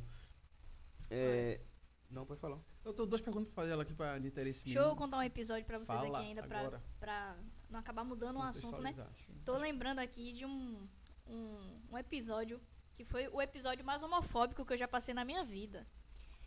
É, a primeira psicóloga que eu contratei, né, pra fazer terapia, tentou fazer em mim terapia de reversão sexual. Porra, Acredite. que lindo. Ela virou pra mim. E, e isso Lindo, é assim, proibido, forma- pelo, é proibido é. pelo Conselho Federal de Medicina. Sim, sim. De psicologia, desculpe. Parabéns pra ela. Isso é proibido. Ou seja, se o Conselho Federal de Psicologia tiver conhecimento disso, ela vai sofrer um processo administrativo, né? É, e, obviamente, eu, muito ingênua na época, me senti você tinha? desconfortável. Tinha 17 para 18 anos. Muito ingênua, né? Assim, Na certa ela deve ter pensado assim, nova, deve estar ainda em construção, não sabe o que tá falando, vou tentar reverter isso aqui. É. E assim, Entendi. me, me senti muito mal, né? Mas, inclusive, evitei contar isso pras pessoas. Eu não, não contava porque. Sentiu constrangida por ela. Eu me senti muito constrangida e eu tinha medo de que as pessoas concordassem com ela, entende? Sabe? De, de você- aquele medo de você falar, virar pra mãe e falar: mãe, a psicóloga tentou fazer terapia de reversão sexual comigo. Ela disse que, que era possível me fazer voltar a gostar de homem, né? Entre aspas. E minha mãe virar e falar: ah, não, mas se ela é uma profissional, ela, certa disse mesmo. que pode, ela tá certa, né? E aí eu Puxado. Imaginei, já consegui visualizar assim todo o sofrimento que eu iria passar se eu me submetesse a isso, né? Graças a Deus eu, eu não, eu não continuei fazendo terapia com ela. E muitos anos depois eu fui contar isso à minha mãe. Minha mãe, o quê? Se você tivesse me contado isso na hora, você não ia voltar lá nunca mais. Porra, que legal. E- É, Depois que ela fez essas tentativas, você voltou nela assim pra pelo menos dizer alguma coisa ou você falar. eu voltei, mas eu não me submeti, porque ela disse que pra eu fazer essa terapia eu teria que aceitar. Isso. E eu não aceitei, eu falei que não queria fazer. Sim, sim. não acreditava mesmo naquilo, né? E de fato, na é- a época eu não tinha nem conhecimento que na, na- que a- o próprio Conselho Federal de Psicologia proibia esse tipo de prática, né? Que inclusive já foi feito muitos anos atrás, Sim. né? Com vários outros especialistas e os, os resultados foram totalmente sem sucesso. O Foi aquela resultado foi uma série o de lance gente de- se suicidando. Uma série de gente se suicidando. Tem registros disso, né? Aquele lance sociólogos. de, de cura gay nesse, É. nessa época assim. Porque você vai tentar implantar na pessoa aquilo que ela é, você vai tentar dizer pra ela que ela não é, e ela vai ficar naquele conflito, ela fala, porra, teve uma coisa errada, eu vou me matar. Tipo, Não, não. Puxado. é pesado puxado, esse assunto. pesado. Agora vem cá, velho. Pesado. Diga aí, diga. É, como foi pra você, primeiro, assim, eu tenho duas perguntas pra te fazer. Primeiro, quando foi que você se viu, porra, eu sou lésbica, você se declara hoje lésbica, é Sim, isso? sim. Quando você viu assim, porra, eu sou lésbica, como foi sua primeira experiência com um beijo com uma mulher? E você nunca teve atração sexual por homem? Pronto. Vamos por ordem. Primeiro, já tive quando era muito adolescente, assim, 12, 13, 14 anos. Eu cheguei a namorar com homens, inclusive. É, Mas eu sabia que, que Lisa não se resumia aquilo, sabe? Eu sabia que existia algo a mais ali que precisava ser externalizado. Eu demorei a aceitar isso, né? Porque obviamente, medo, né, de, de, de ser recriminada e, e o próprio preconceito que foi estruturado socialmente na minha cabeça, né? Eu, eu mesma tinha preconceito comigo, né? Então, eu não, não aceitava, não, não gostava de pensar sobre isso. Mas eu reconhecia que era uma realidade dentro de mim, porque ao mesmo tempo que muitas vezes eu tava namorando ali um menino na escola, né? Enfim, adolescente, eu sentia atração por meninas. Sentia muita atração, eu queria namorar algumas meninas, inclusive minha mãe percebia isso. minha mãe, minha mãe sabia, ela, Ela te eu não falava. precisava nem falar. O comportamento de minha mãe quando eu tava perto de alguma menina assim, alguma amiga que eu levava pra casa, minha mãe já ficava assim cheia de Isso Sabe? com quantos anos? um 12, 12 13 anos. anos, é. Minha mãe já minha mãe, já, minha mãe era aquela que falava assim, ó, ah, afasta aí. Sai daí, afasta, afasta. Ficava assim, eu, eu. Tá muito junto aí, hein? Aí minha mãe, ah, tá muito junto aí, para de brincar assim, uma em cima da outra, não sei o que, sabe? Tá, tá fazendo o que aí, Lisa? Sai daí. Sai daí, tá muito junto isso aí, não tá vendo? Tá... É, velho, rolava essas coisas, rolava essas Porra, coisas. pesado. Só que eu não admitia pra mim mesma, né? E eu ficava ainda assim, na época minha mãe me levava pra igreja, né? E eu ficava assim, não, meu Deus, não é possível isso, tá errado, tá errado, não, isso não é verdade, pelo amor de Deus. E ficava tentando fugir de mim mesma. Só que chegou, um chegou um momento na minha vida que não deu pra fugir mais, né? Eu, eu me apaixonei, tive vontade de ter um relacionamento, foi recíproco, né? E aí aconteceu. Isso com 17 Foi anos. com 16, 15 anos, eu ainda ia fazer 16. Foi bastante turbulento, né, pelos primeiros... Mas isso você já tinha se envolvido com outras mulheres. Você já tinha beijado uma mulher antes. Não, não. Não? É a... Tinha tido Ah, vontade, mas Ah. nunca tinha tido... Até aí tava no campo da vontade. Foi, no campo da vontade, da, da atração, do desejo, que nunca tinha acontecido. E aí, Cara, com 15 15, anos. anos, eu tava no primeiro ano do ensino médio, e aí me apaixonei, comecei a namorar, foi recíproco, né? então a gente começou a namorar, e o primeiro beijo foi tipo assim, ah, agora tá explicado. Tipo, é isso, completou. agora faz sentido. Fechou. Tá? É, Que foi aquela massa. coisa tipo, puxa, Acho que encontrei um sido um complemento- muito bom, né, velho? foi muito bom, velho. Foi muito bom. Foi assim, encontrei um complemento. Algo que eu trouxe sobre mim mesma, sabe? Que tava faltando. Era, era um pedaço de mim que tava faltando, assim. E ainda assim, né, me sentindo confortável por ter é, feito essa descoberta, ainda foi difícil aceitar, né? Porque você tá vivendo uma realidade que todo mundo ao seu redor vira pra você e diz que você é maluco. Você vai pra psicóloga, a psicóloga diz, não, isso aí tá errado, vamos fazer uma terapia de reversão. Né? Aí a professora olha assim, torto pra você, quando você tá, né, de mãos dadas com sua namorada na escola, e a professora olha de, de, de canto de olho assim, torto, faz uma cara de nojo. Os colegas fazem piadinha na sala de aula. E aí, Elisa, você calça quanto? 40? Aí você fica assim, porra. sapatão. A galera- galera, mais, assim, né, é. a pessoa chegava já. Ainda tem gente que faz piada assim, né? É. Rolava muita coisa assim, piada, né, mal olhado. É, professor também não afasta, afasta aí, tá muito. Eu, eu ficava pensando assim, né? Por que, que os outros adolescentes da escola podem ficar, né, se beijando, um sentando no colo do outro e, e ninguém fala nada. Agora quando sou eu aqui com minha namorada, manda logo eu afastar, né? Então, era assim que funcionava antes. Então, como tinha é, ao meu redor toda uma restrição, né? Toda uma estrutura ali dizendo que não era assim, impondo um outro padrão, era difícil uma, uma jovem de 15 anos sustentar tudo isso, né? Isso é um, esse pra mim esse tipo de padrão, ele é, ele é um padrão religioso. É um padrão religioso, historicamente, inclusive, Sim. é, é, uma, é uma herança cultural da, da ideologia judaico-cristã. Sim. né? A ideologia judaico-cristã que criou essa ideia de que homossexualidade é algo pecaminoso, né? que não é correto, que a, a estrutura eh, de sociedade tem que ser baseada numa família tradicional. Então, assim, muito já se mudou, mas muito ainda tem a se mudar. Né? Não, eu, eu falo isso porque eu me lembro, eu, me veio aqui na cabeça, eu, eu tava tendo essa essa conversa aqui nessa casa mesmo, que eu tava na janela, eu ali, minha esposa aqui e uma pessoa da minha família do outro lado. E aí ele falando, não, porque eu acho certo, isso ele tá falando de parentes que, né, que são é, gay e tal, e aí não acho certo, tá vendo que isso não tá certo, o negócio de se Deus fez a mulher, um pênis e uma vagina, e, e se encaixa ali e tem um filho, porque é assim que é o certo, e é assim que tá certo, porque a moralidade de Deus, isso aqui é de Deus, eu fiquei pensando. É, a- a- vamos lá. Os mandamentos de Deus e tudo de Deus que ele está falando aqui só vai até onde ele julga que é aceitável para ele. E aí eu voltei para ele e falei assim: traição também para Deus é errado. Você tem filho fora do casamento. Por que você não pega esse seu julgamento que Deus falou que se envolver com minha mulher é o certo e você não leva isso para toda a sua vida? Ou você teve- pega esse conceito de que Deus, algumas coisas de Deus valem para mim, outras não. É, não, geralmente quem, um quem infarto aí, sustenta esses discursos aí é bastante hipócrita. né? É, Você vê, exatamente. você vê a hipocrisia muito grande. Mas assim, esse argumento ele não sustenta, até Claro porque que não. a sexualidade é muito mais do que reprodução, né?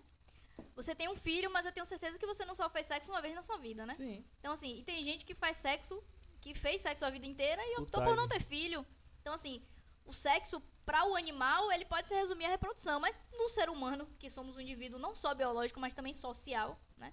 Um indivíduo sociocultural, o sexo não se resume à, à reprodução, né? Então, assim, você faz sexo por vários outros motivos, né? Por, por você sentir um amor por alguém, por você querer satisfazer alguém e querer satisfazer a si próprio, né? Enfim, Sim. é, essa ideia de que, os- que a função do sexo é a reprodução é uma ideia, da- é uma ideia que parte dessa, Sim. dessa ideologia judaico-cristã, né? Que, que Deus disse para multiplicar, então você tem que povoar o mundo e sexo tem o único e exclusivo objetivo de reproduzir.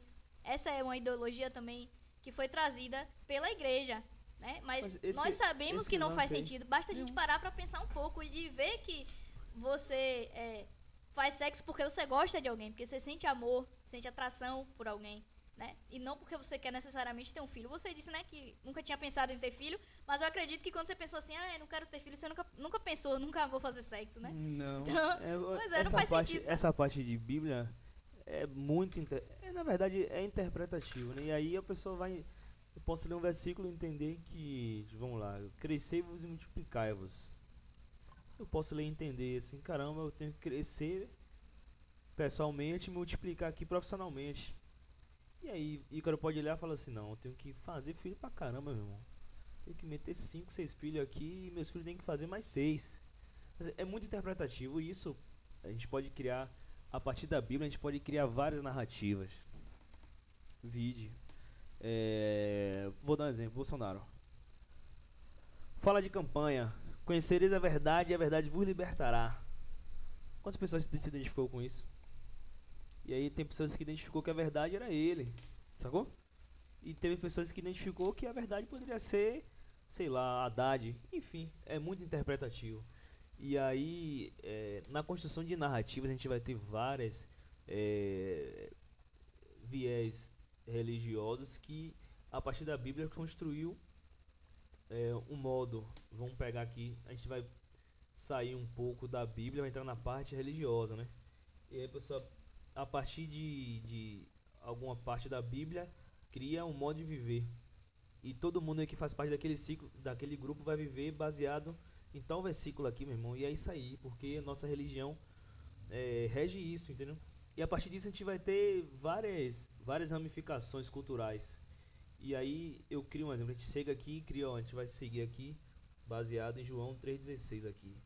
E, e aí, a partir disso aqui, cria ramificação. Você, pô, mano, mas João 3,17 também é bacana, eu vou viver baseado nisso aqui. Você já cria um outro grupo religioso. E a partir disso vamos ter várias. E ao longo do tempo foi acontecendo isso, entendeu? E foi se afastando do que realmente. É, o que, isso é o que eu acredito, tá? E foi se afastando do que realmente Jesus queria passar para entrar no âmbito da religião, entendeu?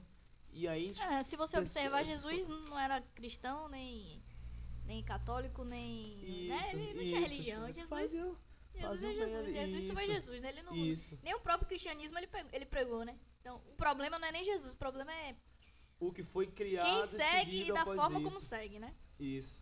Porque, O mercado atrás disso, na verdade, minha visão é essa. É um mercado atrás disso. Isso virou um mercado. É, Pra mim virou um mercado. E como é que você se enxerga com relação a isso? Você. Primeiro, você tem alguma religião se você acredita nisso? Você tem alguma crença? Você participa de alguma lei da natureza? Qual é a sua visão sobre relação a isso? eu sou agnóstica, né? Eu penso da seguinte forma. Acredito que o natural e o sobrenatural existem, mas acredito que o sobrenatural é, é muito limitado à, à compreensão do ser humano, né? Então, o ser humano não compreende o sobrenatural, mas percebe o, sobrena- o sobrenatural de formas diferentes. E daí que, que se explicam por que, que diversas religiões acreditam em formas, manifestações de né, espiritualidades diferentes. Porque o sobrenatural ele é um mistério e ele é percebido por cada religião de uma forma. Então Isso. eu não invalido nenhuma religião, não digo, ah. Essa presta, outra não presta. O bandista, o candomblessista, o espírita, o evangélico, nenhum segue o que é correto, no, o, que, o que acredita não faz sentido. Eu não tenho essa, essa, essa ideia, eu não tenho essa compreensão, né? A minha compreensão é de que são percepções diferentes de um sobrenatural que de fato existe. Agora, como existe, como se manifesta, de que forma, aí eu não tenho competência para dizer. Eu, enquanto ser humano, enquanto indivíduo limitado, sabe? Então, assim, eu me limito a, a ser uma pessoa é, otimista, né? Enfim, cumprir o meu dever de cidadã, mas não invalido religião nenhuma. Inclusive, sou muito fã, assim, simbolicamente, culturalmente, das religiões de matriz africana. Acho lindo demais, assim. São manifestações muito bonitas. Eu vivo falando que, é, muito em breve, assim que eu puder, eu vou encher minha casa de, de estátuas de, de orixás, porque eu acho uma manifestação muito bonita, sabe? Não é que, que seja a representação religiosa é, a, a qual eu pertenço. Mas é, simbolicamente, assim, enquanto cultura baiana, nordestina, é, afrodescendente, pra mim, é simbólico e é bonito demais. Diz muito sobre a minha história, diz muito sobre mim mesma, sobre o meu povo. Então eu valorizo demais, Exa- isso é valorizo foda. demais. Aí não quer dizer necessariamente que eu siga a religião, entende? do... Então, É, assim, Você eu acho que- admira, você acha bonito. É, exatamente. Identifica. Acho bonito. E aí, assim, qual é o problema das religiões hoje? É, né, cristãs, assim. Hoje a gente tem visto um, um crescimento de... é, um fundamentalismo religioso muito grande quando se trata de, dessas religiões cristãs, né? Porque Sim. você, você não observa esse comportamento quando se trata de outras religiões, mas quando são é, denominações cristãs, o, funda- o fundamentalismo ele tem crescido bastante e isso é prejudicial para a diversidade, por quê? Porque é, o que é diverso daquilo que eles acreditam não é correto e, portanto, merece ser discriminado, né? E aí Sim. Uma bancada religiosa fundamentalista impede que diversos direitos LGBTs sejam alcançados dentro do Congresso Nacional, né? Como demorou muito para se conquistar a criminalização da homofobia e ainda assim não se conquistou da forma correta, que foi por meio de lei. Criminalizou-se a homofobia por meio de um entendimento do, do Supremo Tribunal de Justiça Sim. o STF. Mas não se criou uma lei para criminalizar. E isso é problemático porque gera uma insegurança jurídica, entende?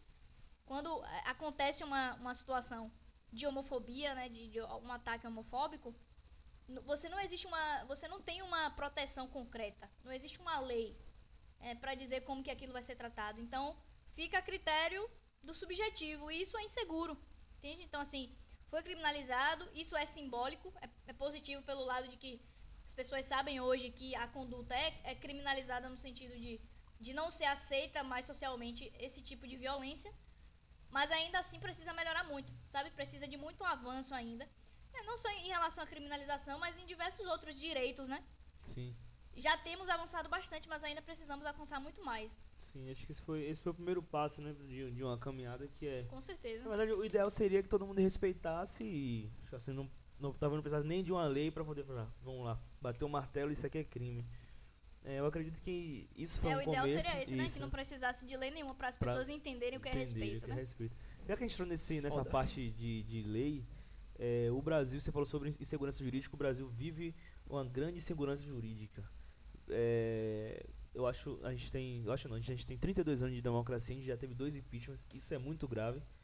Por um lado, é, se debate muito sobre o impeachment de Bolsonaro, e tem outro lado que fala sobre a insegurança jurídica, que isso vai aumentar ainda o, mais no país, e o país corre risco de sofrer ainda mais pela insegurança jurídica que a gente vai ficar, é, que a gente vai ficar visto lá fora sobre isso. Os países vão olhar e assim, caramba, o Brasil é, não consegue manter dois presidentes seguidos. Tipo assim, a gente vai ter.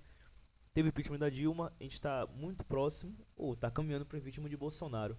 Na visão jurídica, o que é que você acha sobre isso? E Se isso é correto, se isso é incorreto, se está dentro das leis, se é prejudicial ou não para o país? Então, né? é, No mundo jurídico e no mundo político também, Sim. existem consequências é, é, colaterais, assim, né? De, de, de todos os acontecimentos é, em se tratando de, de Estado brasileiro, né? Mas, assim, a gente precisa pensar qual é a consequência que a gente quer exportar. Sim. Claro que um impeachment traz uma insegurança jurídica, política para o país, né? É, um, um país que, que sofre um impeachment seguido de outro, né? Em, em um tempo muito curto, Isso. é, anos, né? isso. Em, em termos de política exterior, não é algo positivo. Isso afeta a economia, é, afeta os- os investimentos é, Externos, externos no sim. país. Mas o que a gente tem passado com esse governo, né, todo o retrocesso em todos os aspectos, em, em termos de, de, de direitos de minorias, em termos de economia, né, que Sim. tá, a- inflação está altíssima, é, as pessoas estão cada vez mais desempregadas. Estamos numa crise sanitária que poderia ter sido evitada se houvesse uma responsabilidade do governo federal maior em relação à compra de vacinas. Né? A compra de vacinas no Brasil foi muito tardia, muito tardia. Sim. Isso já tendo vacina para ser, pra ser comprada, e é por isso que está rolando uma CPI, né, para investigar todo, toda, a- toda a irresponsabilidade do governo com relação à compra de vacinas. Então, assim, crise sanitária, crise econômica, é, crise ambiental, né? enfim, é. E, É tanta crise, é tanta irmão. crise, é que assim, o impeachment, ele claro vai ter efeitos colaterais, mas acredito eu que dos males o menor, sabe? Dos males o menor, porque não dá pra continuar do jeito que a gente tá. A gente, o, o povo brasileiro não aguenta mais, não aguenta mais a, a realidade do, do país. O povo cada dia mais passando fome, ficando desempregado, né? A realidade tá muito complicada, então assim, continuar com essa irresponsabilidade de um governo federal não é possível mais, sabe? Não, não tem condições. Então, acredito que seja um anseio de, de grande parte da população e não sei se de fato isso vai acontecer, mas motivo jurídico pra você, eu digo com toda certeza que Tem tem. vários, vários. muito. Sim, sim. Só aquele discurso do 7 Acho de setembro de sim. dizer que não ia obedecer às decisões do STF. Só isso aí já é motivo suficiente. Sim. Sabe? Eu não preciso nem falar de tudo que foi feito antes, que ensejou crimes diversos de responsabilidade do governo federal. Então, assim, motivo para impeachment tem. Agora resta saber se o nosso Congresso Nacional está interessado, de fato, em tirar Bolsonaro da forma como esteve interessado em tirar Dilma. Que saiu Que por aí é, o muito jogo, mesmo. aí é o jogo político, aí é o jogo de cintura de lá e... É E ele, e ele tava interessado nesse lance que rapidamente no outro dia ele ligou pra Temer e disse, meu irmão, fiz merda. Dá uma ajuda aí, vamos deixar os. Tem um- Mas. uma, uma vinheta aqui que é de um, de uma Aí arminha. não vai querer. Eu tô achando, não vou achar agora. Aí é Não vou achar, não vou achar a vinheta. de- Aí quando ele vai ser quando ele sair. Não, mas eu, eu acho, ó, é, já que você citou o nome do cabra, Não, não Eu- vou citar, não. Você não, vai, pô. você vai deletar essa porra aí. não vou, não vou deletar, eu não vou, eu não vou, não vou fazer isso. Eu já passei por isso uma vez de tentar cortar uma partezinha e a gente acabar perdendo. Não precisa, não. fácil. Eu falo, eu falo, eu falo, Mas, eu falo até é, isso pra ele, hoje- meio brincando. Hoje eu, eu já vi várias pessoas hoje que votou. Assim, vamos lá, vamos entender a galera que votou em Bolsonaro em 2018. A gente saiu do impeachment de Dilma, entrou Temer. Beleza? E aí a gente viu é, de. foram 12 anos do governo que foi Lula, Lula, Dilma, Dilma metade. Metade Temer. E aí a galera falou assim, velho, é, vamos lá e vamos tentar. Aí veio um, é, veio o processo, veio, veio o Lava Jato e aquela história toda. Não vamos entrar no mérito de se realmente aconteceu o- os fatos ou não, mas o fato que teve o julgamento, mas não que o julgamento estava tratando realmente aconteceu. Vamos sair desse mérito. Naquela narrativa ali, que foi que a, galera entendeu, meu velho, vamos voltar, a gente tem que achar uma solução aqui agora. Só que no momento, não, a gente não tinha muitas soluções. Quem é que a gente tinha de. de, de Os de sempre, velho. É, Os de sempre. Se, Ciro. se, se, se sua mãe se candidatasse, eu votava nela, amigo. Não, não tem, não Você tem entende? justificativa. Tipo assim, Aí a gente já, já não Tem- tinha Pra opção. mim não tem justificativa. Aí os caras falaram assim, meu velho, é, eu acho que se for por proposta a gente não ganha. Vamos apelar pro outro lado. Tem que Mas tirar pro- esses caras o de povo jeito. brasileiro não vota em, pro- em proposta, não. Aí os caras criou aquela narrativa de Nunca vamos, voltamos assim. a gente é, vai nunca tirar o voltamos PT assim. aqui, meu irmão, na tora. Aí tem um... Pô, não tô conseguindo achar aqui, velho. Não tô conseguindo achar o... o, o- a, Então não tenta. a- a- vamos, vamos tirar o, o Brasil... não, Vamos tirar o... Vamos petralhar pra, pra aquela coisa toda. Aí segurou aquela narrativa, galera, não, vamos pra cima, meu irmão. O Bolsonaro é o cara, vou votar nele. Tem que tirar Narrativa falha. o PT do poder, beleza. 2018 o Bolsonaro ganhou. Todo discurso exagerado precisa ser olhado com bastante cuidado. E aí, Exatamente, Temer exatamente. falou assim, vocês vão sentir minha falta. A gente, não, porra, Temer, porra, Temer, cara. Você ninguém vai sentir sua falta, nada, meu irmão. Você vai pra lá, meu. Você entrou aí uma. E aí, Discursos de quem não tava acompanhando, né? E aí, beleza. Não, foi, foi o próprio Temer que falou isso, pô. Ele falou, vocês vão não, sentir tipo assim, falta. dizer, ah, é a outra pessoa que você tá falando, você tá fazendo a fala da outra pessoa. Ah, não Isso, vou mano, sentir não nada. senti falta nenhuma, meu irmão. Você Porra, tem que ir embora mesmo. pessoa que pô. tivesse lá, meu irmão. É, e aí entrou 2018. Pra mim tava ótimo. Eu passei a olhar o outro lado também da moeda. Assim, vamos lá, quais são as pautas? O cara ganhou. Mas ganhou baseado em quê? Não, Bolsonaro vai chegar e a economia vai mudar, meu irmão. Tá vindo um cara bom aí, ministro da economia ótimo aí. E vai tudo ficar perfeito, vai tudo ficar lindinho. Só que a gente percebeu que ao longo do tempo, as pautas que foram propostas a determinado grupo não foi cumprida. Aí começa a sair um ministro. E aí blá, blá, blá, começa outro ministro. E aí entra um, sai outro. Aí teve gente que até que morreu, morreu é, é, o Balbiano. Você não chegou a ver não? Não sei, velho. Pô, ele, Desconheço. ele participou da campanha, foi, chegou a ser ministro também. Eu, de morreu. fato, nessa eleição, E eu parei de acompanhar tudo, velho. Chegou a morrer duas pessoas e aí muita sentido. gente saiu e aí teve a saída de Moro, Moro sai, não sai, sai candidato. e aí sai do, do, do S- quer ser indicado do STF, e aí Bolsonaro usa isso como, como é, chantagem. Ah, não, mano, tem que fazer do meu jeito, senão não vou indicar ninguém. E aí começa aquela guerra, guerra, o Brasil afundando, blá, blá, blá, pum, pandemia. Chegou a pandemia, o que já tava ruim, piorou ainda mais. Aí tem gente que atribui a, a, o- a- a falha do governo Bolsonaro à pandemia, né? Mas assim, nós Não, tivemos dois anos de governo tá- antes da pandemia Isso. e esses dois coisas anos não- foram não- Não, terríveis. estavam caminhando. estavam tipo, caminhando eu bem. acompanhei bastante, não Uma estavam crise caminhando. política, entra ministro, sai ministro, entra ministro, sai Isso, ministro. isso, Eu tava isso. doidão. Isso. Assim- E aí, Desculpa. o que foi que aconteceu? É, veio a pandemia e aí o Brasil não estava preparado, já que já não tinha preparo de saúde, nada disso. Ficou uma coisa muito insegura, a gente com medo.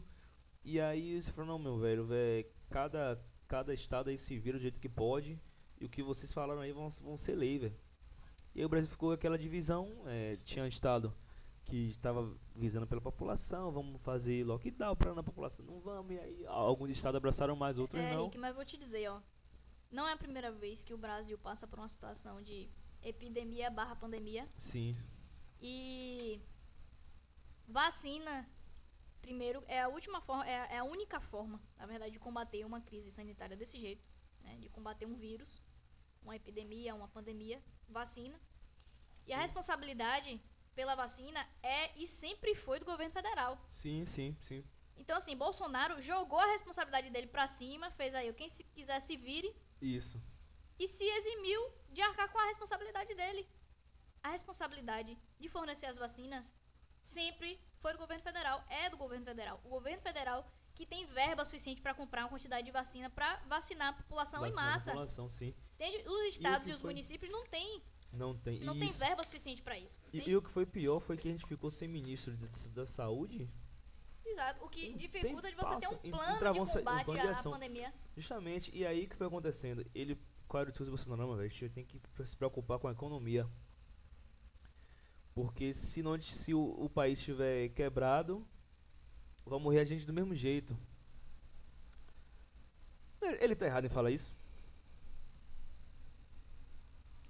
Ó, Rick, um, na minha opinião, Mas na minha opinião, um, um país não tinha nem que falar isso, na minha opinião. politicamente bem estruturado, bem estruturado, consegue criar políticas Sim. tanto de economia quanto de saúde que caminhem juntas. Isso, isso que faltou. Nem assim justamente. abominar as políticas de eh, as políticas sanitárias e nem e nem as de economia, porque uma coisa precisa andar alinhada à outra, né? E é Isso. extremamente possível, é extremamente possível você alinhar como diversos países demonstraram que é possível, né? Faltou empenho, falta de vontade, responsabilidade. E de fato isso não aconteceu aqui no Brasil, mas não aconteceu não é porque era impossível. Não era Falta, um- um- falta de empenho. você não precisava escolher entre a economia e a saúde.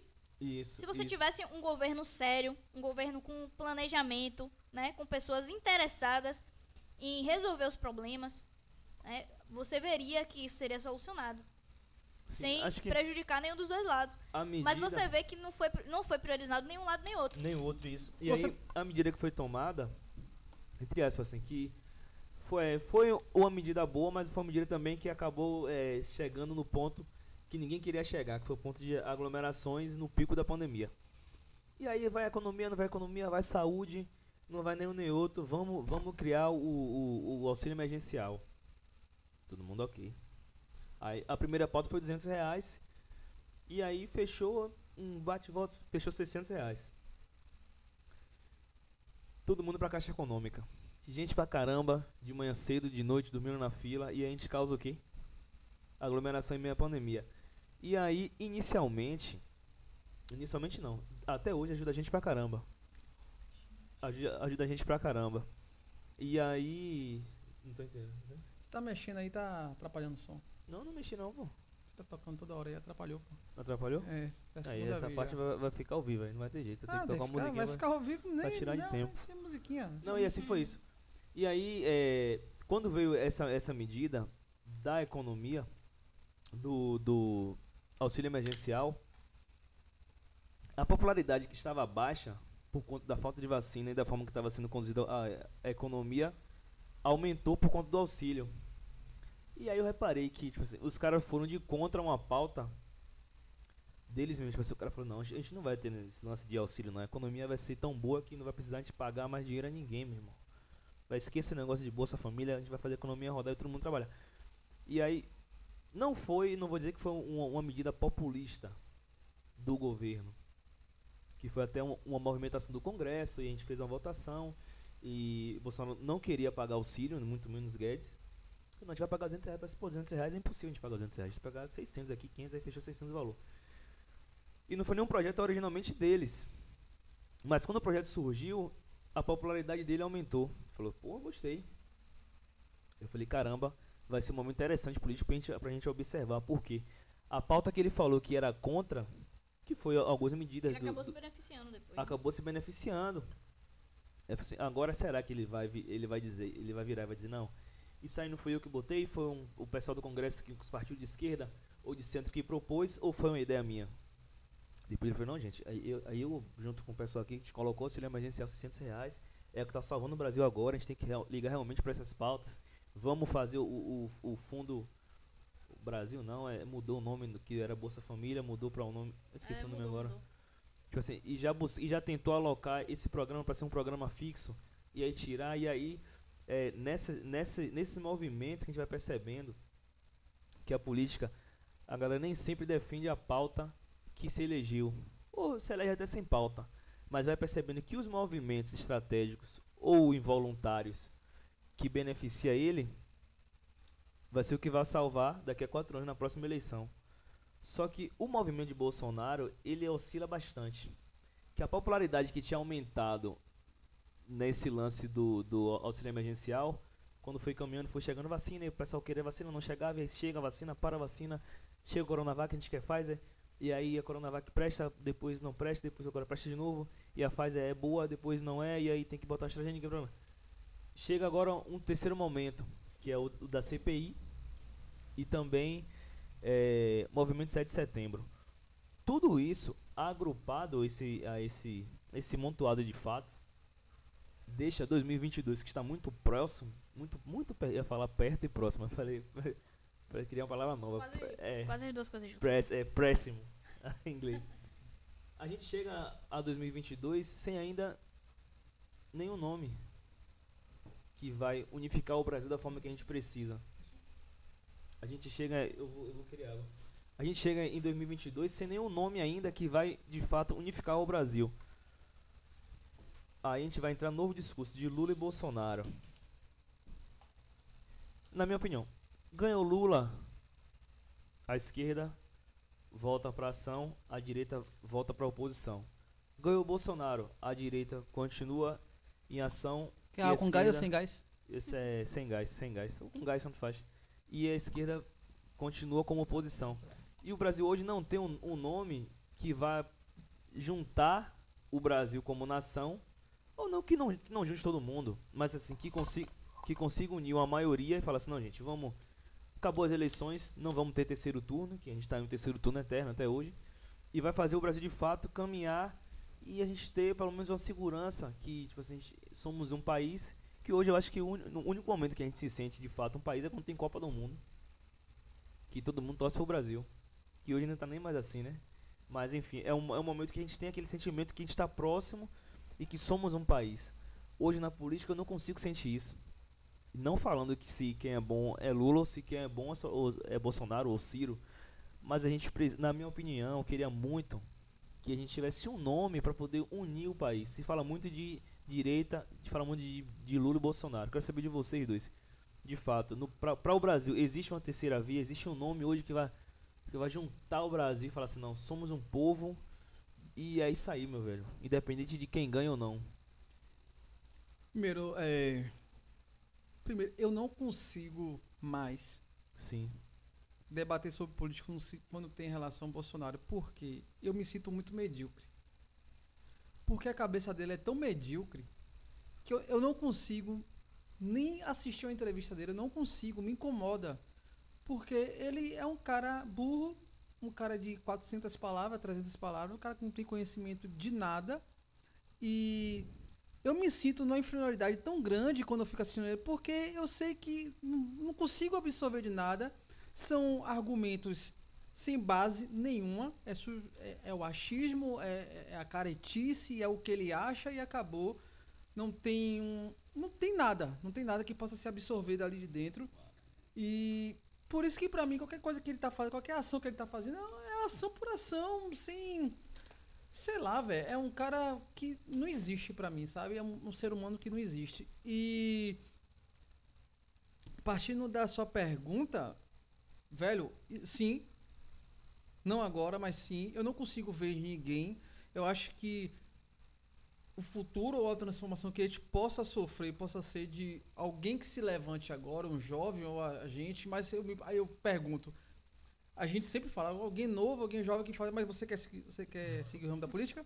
Você quer? Não. Eu não quero. Então quem é esse jovem que vai se levantar? Sendo que ninguém tem interesse, sendo que a ignorância, a gente não foi é, instruído a entender sobre política. Ou seja, a gente é avesso à política. Todo mundo fala depois, não quero, ah, não quero conversar, ah, não conversa, ah, não sei o quê. É. E tem que se conversar, assim, política é, se- é, precisa se conversar. Só que a gente não tem cultura para isso. Então, é, nesse momento de votação, eu voto qualquer pessoa que for para tirar, qualquer pessoa que estiver na frente, eu voto, se for para tirar Bolsonaro. Qualquer pessoa, até a tia da esquina aqui, se candidatou, tem meu voto. Mas, falando meu voto, no- na eleição passada eu votei em Ciro. Eu queria que ele tivesse ganhado para ver que aquilo tudo que ele fala claro, eu acompanho bem, ele, ele fala bem. ele tem propostas interessantes, porém eu quero ver essas propostas na prática. Repare bem. E mas eu voto em qualquer pessoa que demonstrar alguma capacidade de ganhar de Bolsonaro. Você vai esperar a pesquisa do IBGE pra saber quem tá na frente, precisa do Ibope. E outra coisa que você falando aí, pô, é questão que vocês falaram de, de economia.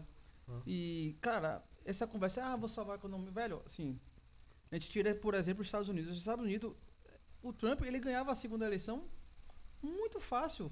A economia dos Estados Unidos tava, acho que 2% da porcentagem de pessoa desempregada tava indo, decolando, voando. O cara ia ser reeleito com um nível altíssimo de, de, de aprovação. Tava, tava no papo. O que, é que destruiu o cara? Justamente a pandemia. Ou seja, ignorância pura. O cara foi extremamente ignorante.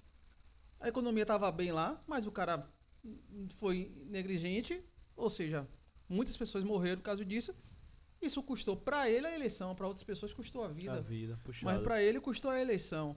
E aí o outro daqui que não tem inteligência nenhuma, querendo ou não, Trump ele é inteligente, que não ficou bilionário no, à toa. E faliu né? três vezes e se recuperou três Isso- vezes. exatamente o que eu ia falar isso. Ele faliu mais de uma vez e recuperou e voltou a ser bilionário de novo. Então o cara não é burro.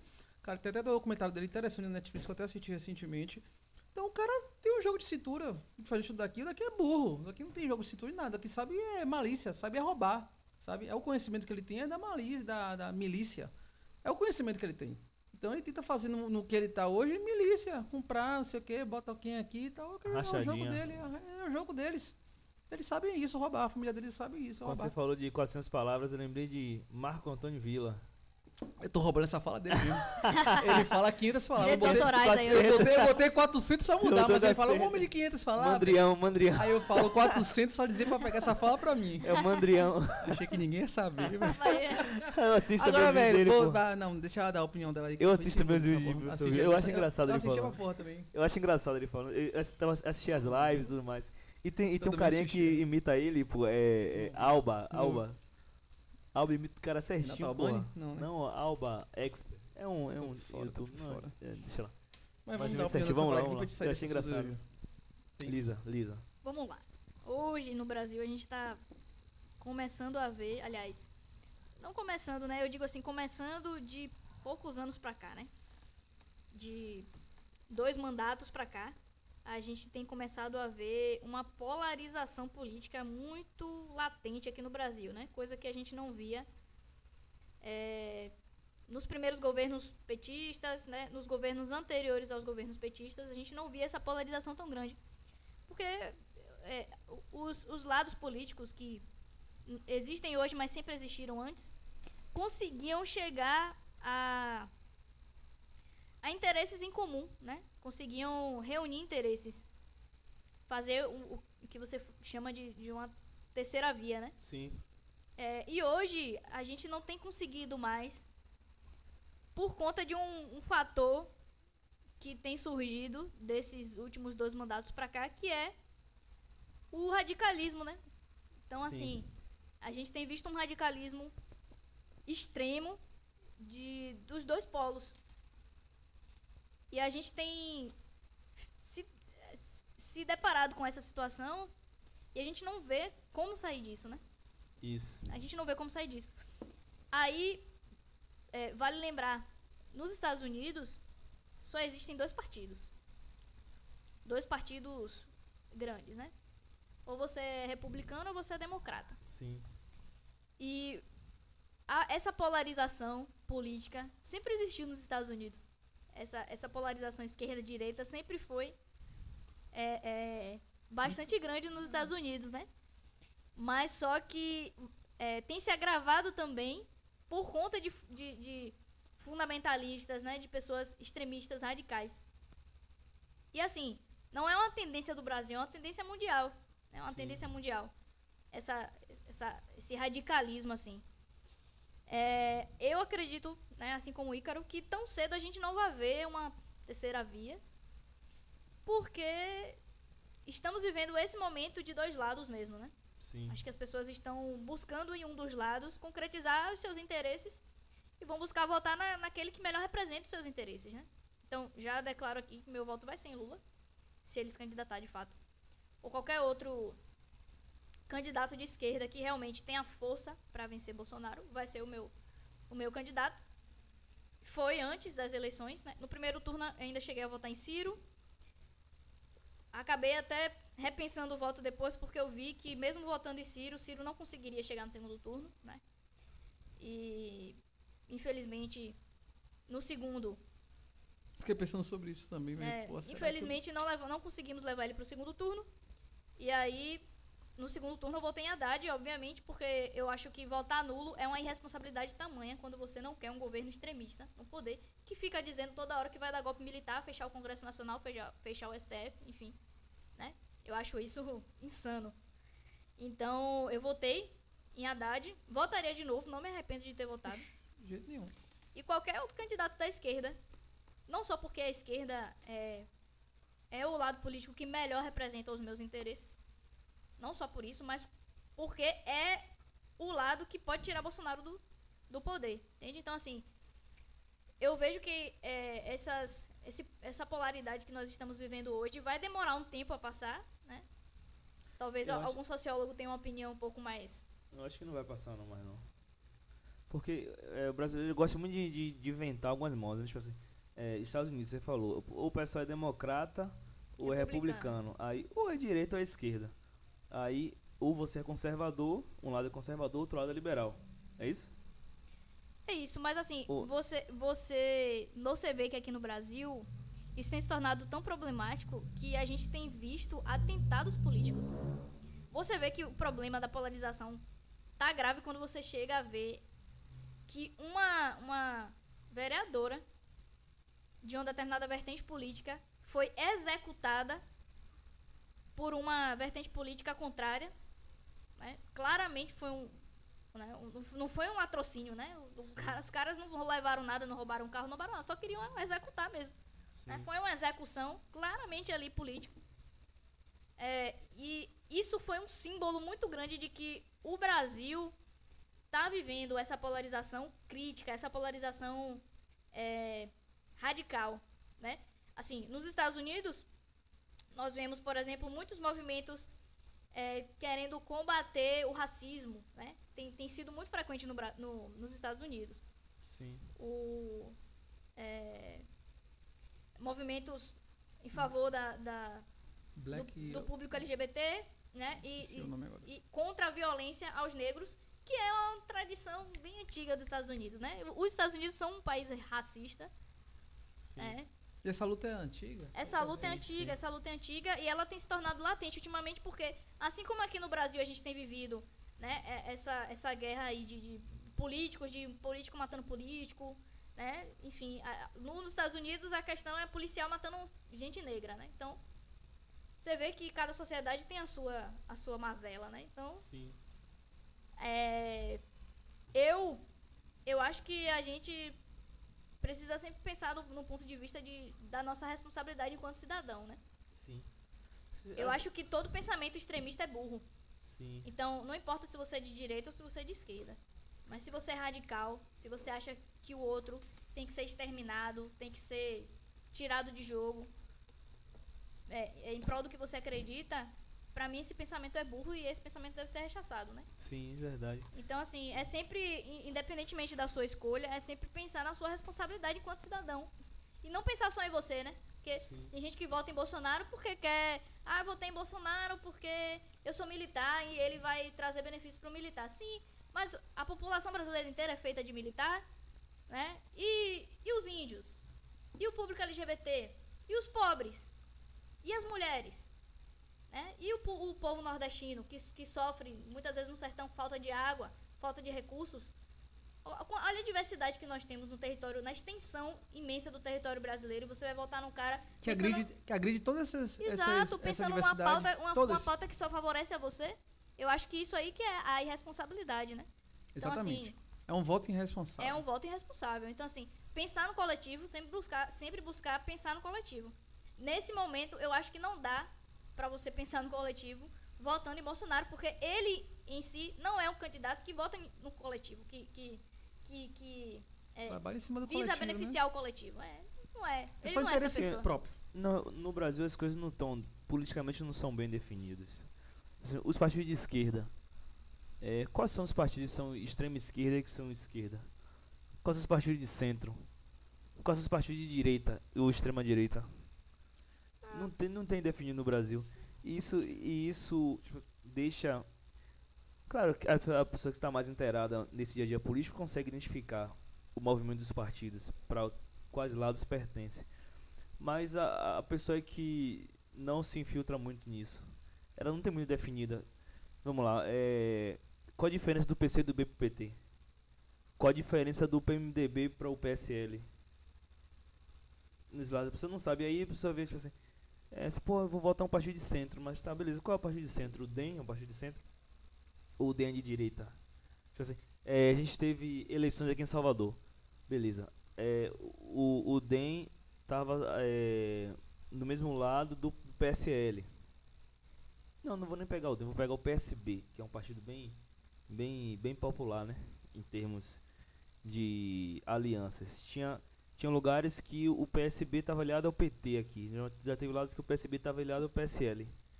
Pô, meu irmão, mesmo partido, velho. E tá, É em eleição tá de, mas, lado mas diferente. Veja, você já se perguntou por que, que Dilma formou uma chapa com Temer?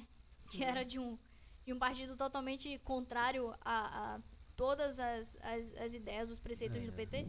Porque são alianças políticas, entende? Então, Sim. assim, geralmente, em prol de estar ali representando um determinado público, eles fazem alianças políticas, né? Um jogo de, de, de ceder um pouquinho de cada lado. Que precisa de uma aprovação, que aquela pessoa, que aquele Sim. partido é a maioria, então você chama aquele cara para ser seu vice, ou você chama o cara para ser ministro, que você vai abrir brecha para alguns projetos seus ser aprovado.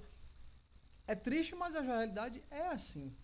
É isso. Infelizmente é É, assim. O PT já foi o, o- o partido de esquerda mais forte, eu não digo né, extremista, mas assim, o mais forte é, do, do Congresso, né? É, já Sim, foi o lembro, partido lembro, que, o que partido teve. que, é, nas, nas eleições anteriores a 2018, o PT era o partido que tinha mais cadeiras no Congresso. né? Foi perdendo força por conta dos escândalos de corrupção, que saliento aqui, não foi só no PT, tem vários partidos, inclusive o próprio PSL, que é o partido do, do, do presidente aí, Era envolvido em, em corrupção também, né? Então, assim. Todos eles, né? é, não, Todos assim, eles. É, infe- assim, assim, o, a- o PT foi uma corrupção- grande decepção. Tipo assim, pra mim, eu. Eu voto no PT desde que comecei, quando eu, quando eu comecei a votar. Então, com- fiz 16 anos, não tinha obrigação, mas eu falei que eu ia tirar meu título eu também. porque eu falei que eu, que eu ia voltar. Então, de lá pra cá, sempre foi o PT. É, claro, pela ideologia que eu tinha, quase me afiliei ao partido em Feira de Santana. Tinha, tinha muitos amigos que eram candidatos, que eram amigos. Eu já fui uma vez na casa de Zenés, que é um grande candidato lá do prefeito lá de Feira de Santana e tal, assim.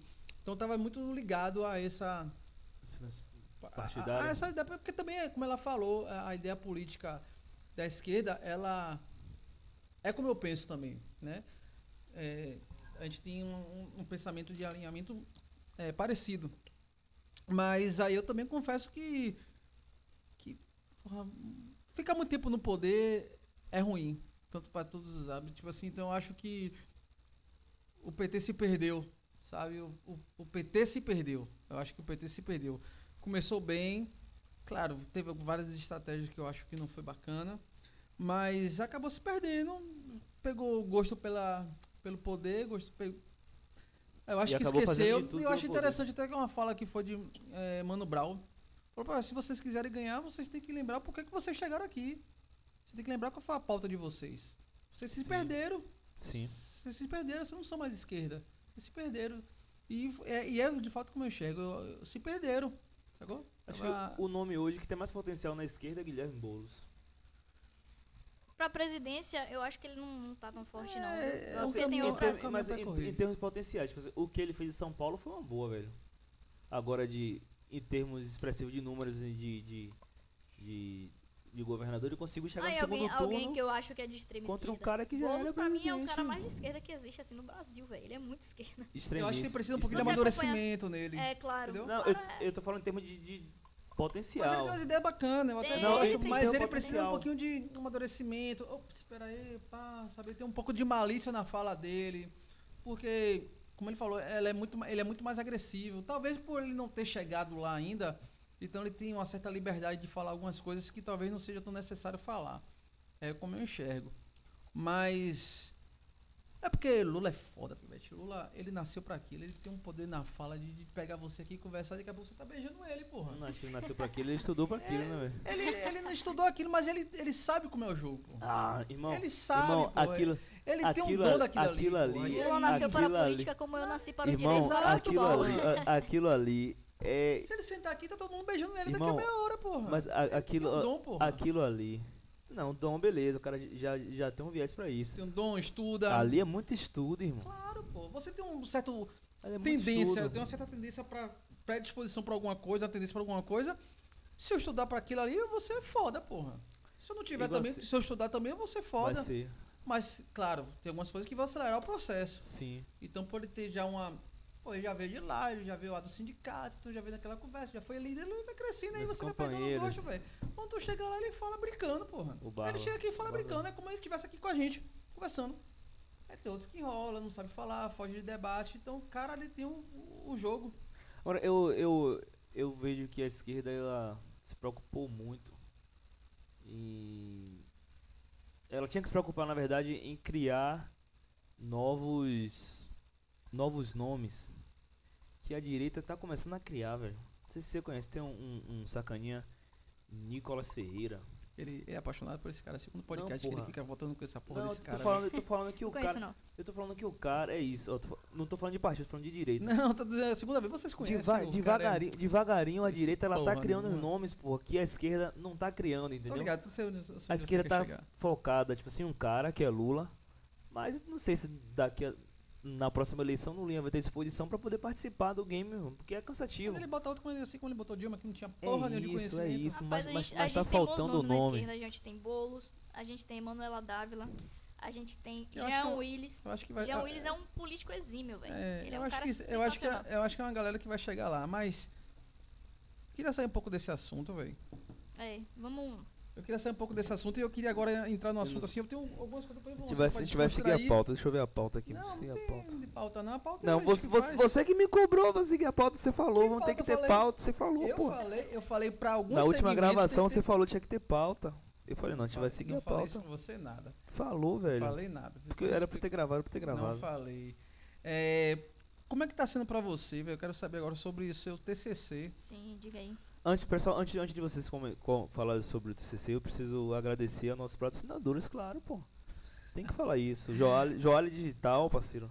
O nosso grande companheiro aí que tá hoje fazendo nossa, nossa Porra. mídia aqui. Eu vi altas fotos eu, aqui. tô, tu tem? eu já tô querendo ver essa- essas Eu, coisas aí. eu irmão. conversando aqui, eu só vi a luz vermelha na cara da minha. Tu tem? A luz vermelha na cara de Henrique, tu tem? Eu comi um tempo, aí eu vou sair com a boca aberta, eu comi aqui.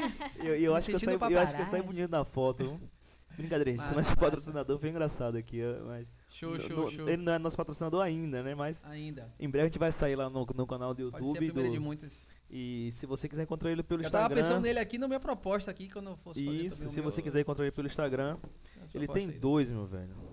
Ele tem dois. Eu vou achar aqui. Um é- eu sei que é Joali Digital. E o outro é Joali Barbosa FC. Joali Barbosa FC 1.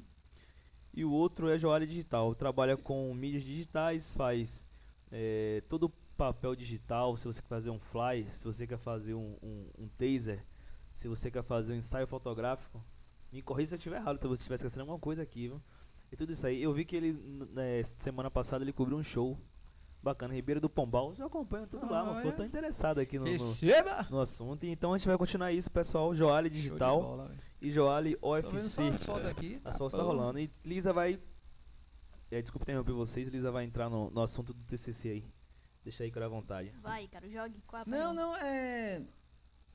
Por que, que você decidiu. Qual foi o tema mesmo? Desculpe. Foi Criminalização da homofobia. sobre. Por quê? Assim, Pronto. você, prefer... você levantou essa abordagem no seu TCC e o que que tá sido de construção para você nesse, nesse, nesse porque quando você faz um TCC você tá entrando no mundo de conhecimento né você vai ao mundo de pesquisa de validação e, e de transformação para você também porque você vai acabando adquirindo novos conhecimentos né como é que tá sendo para você essa, essa transformação Assim, aí? tá sendo. Tá sendo um momento de muito conhecimento mesmo. De muita confirmação de é, muitas ideias e de novas descobertas também, né?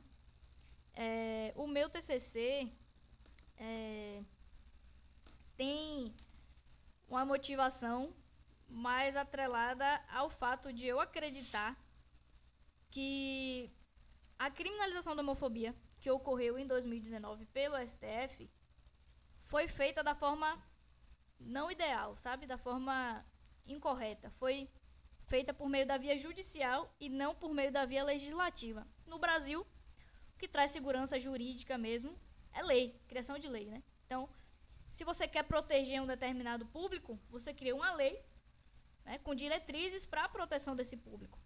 Se você é, cria um, um- uma é, cria um crime, né, que é a, a- a homofobia e a transfobia, a partir de uma interpretação extensiva de uma lei, que foi a, a lei de racismo, que foi interpretada extensivamente utilizando a palavra racismo para abranger também o público LGBT, É, racismo sendo interpretado também como homofobia e transfobia. É, eu acho Lembra depois isso... de você explicar a diferença porque você Pronto. ficou de Beleza.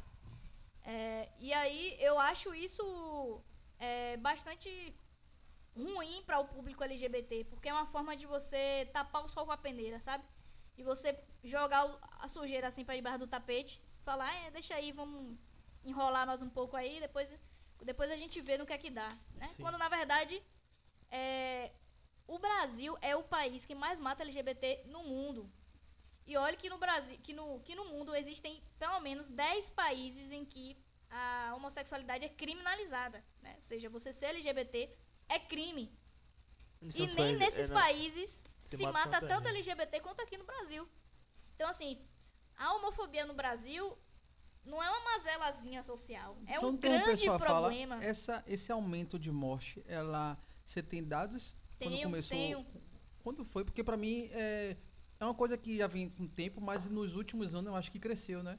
É, tem crescido bastante. Tem crescido bastante. É, de 2016 pra cá, houve um aumento de pelo menos 40% de, de mortes é, direcionadas ao, ao, ao público LGBT. Geralmente, esses dados são é, feitos, né, são extraídos do Grupo Gay da Bahia, que é uma instituição é, LGBT, né, que visa reconhecimento de direitos LGBTs, porque infelizmente não temos nenhuma instituição governamental, né, nem, nem nenhum ministério voltado a cuidar dessas pautas. Sim. Então, infelizmente, fica a critério de órgãos privados mesmo.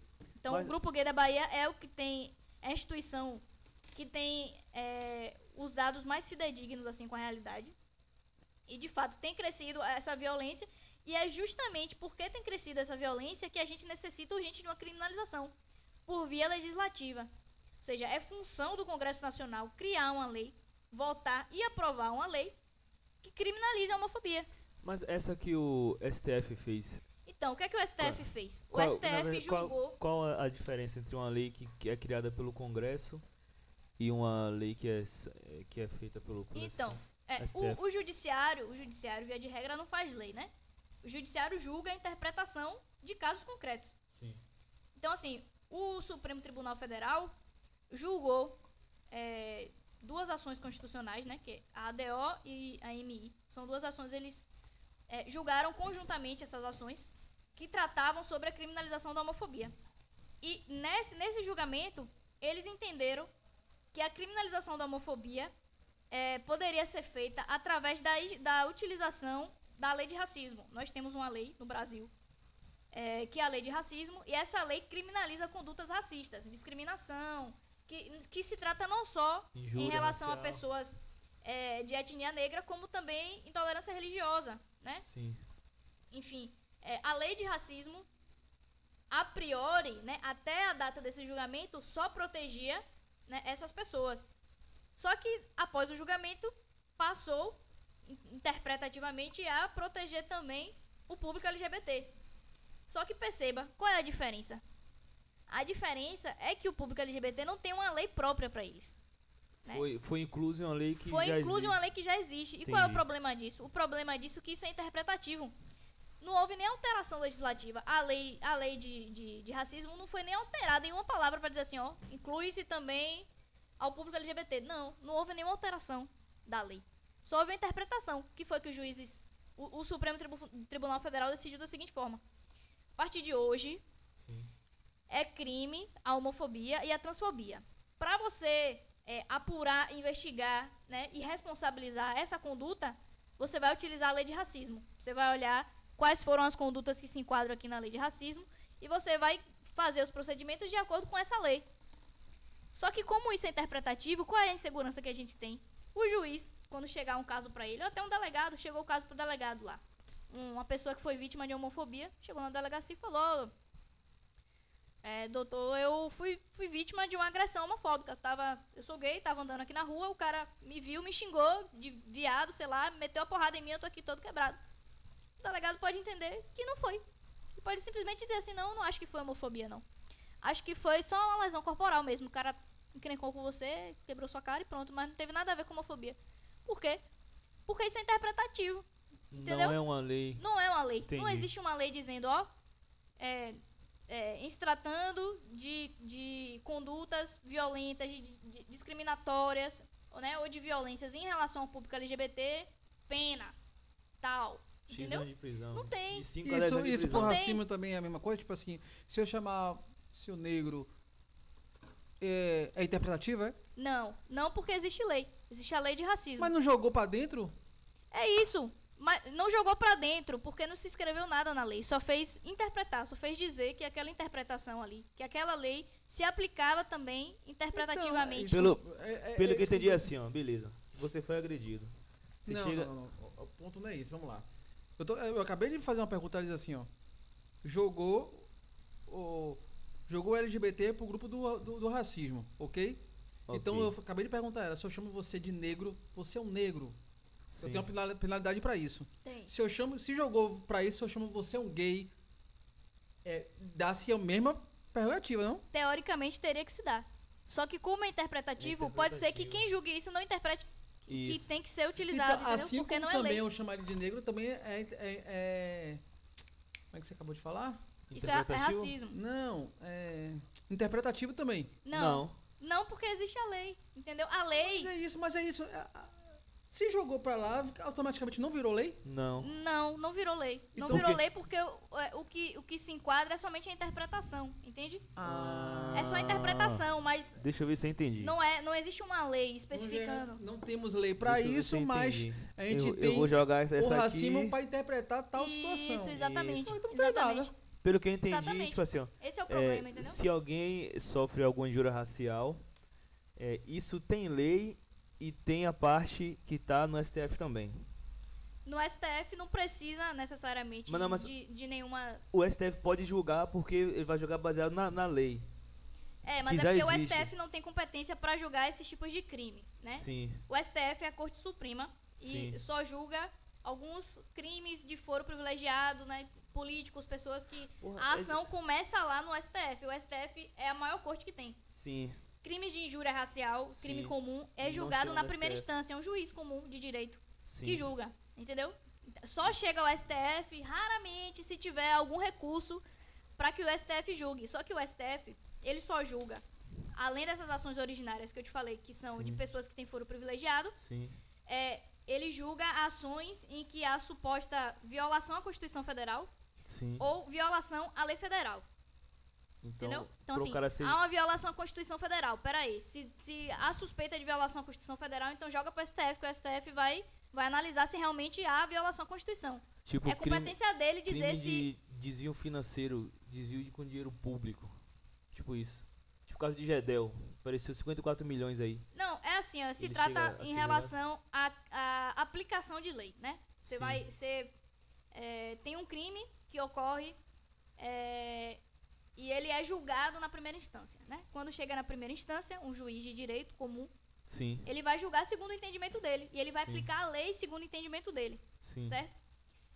É, se as partes né, que foram prejudicadas com aquele julgamento entender que devem recorrer, aí eles vão recorrer a uma segunda instância, que aí é um Sim. tribunal estadual Sim. que vai julgar, e ele, esse tribunal estadual pode reformar a sentença do juiz, dizer, ó, não, se é realmente juiz de, primeiro, de primeira instância aí, você se equivocou, julgou conforme a lei errada, tá tudo errado. Vou reformar. Aí reforma a sua. Reforma a sentença, reforma Sim. o julgamento. Se ainda assim, nessa sentença de segundo grau do Tribunal Estadual, é, houver algum prejudicado que queira recorrer, ele pode ainda recorrer ao STJ ou ao STF. Ele vai recorrer ao STJ se ele achar que esse julgamento de, de segundo grau Sim. violou uma lei federal. Sim. E ele vai recorrer ao STF se ele achar que esse julgamento de segundo grau violou a Constituição. Um exemplo, bora dar um exemplo aqui prático para você entender. É, em um determinado em um determinado caso, a Constituição Federal né, a- Constituição Federal determina que é, é direito de todo cidadão a moradia Sim. né? Quando um determinado caso, não necessariamente criminal, né? Mas um caso civil comum que chega sobre essa temática de moradia, é julgado em primeiro grau, depois, por insatisfação né, da parte, é julgado em segundo grau também. Quando chega em segundo grau, o, o juiz, né, de segundo grau, na verdade, os juízes, porque em segundo grau não é só um juiz que julga, é um colegiado, uma Sim. turma que julga. E aí, essa turma entendeu é, que a aplicação desse princípio de, dessa, desse direito de direito à moradia não se dava naquele caso concreto.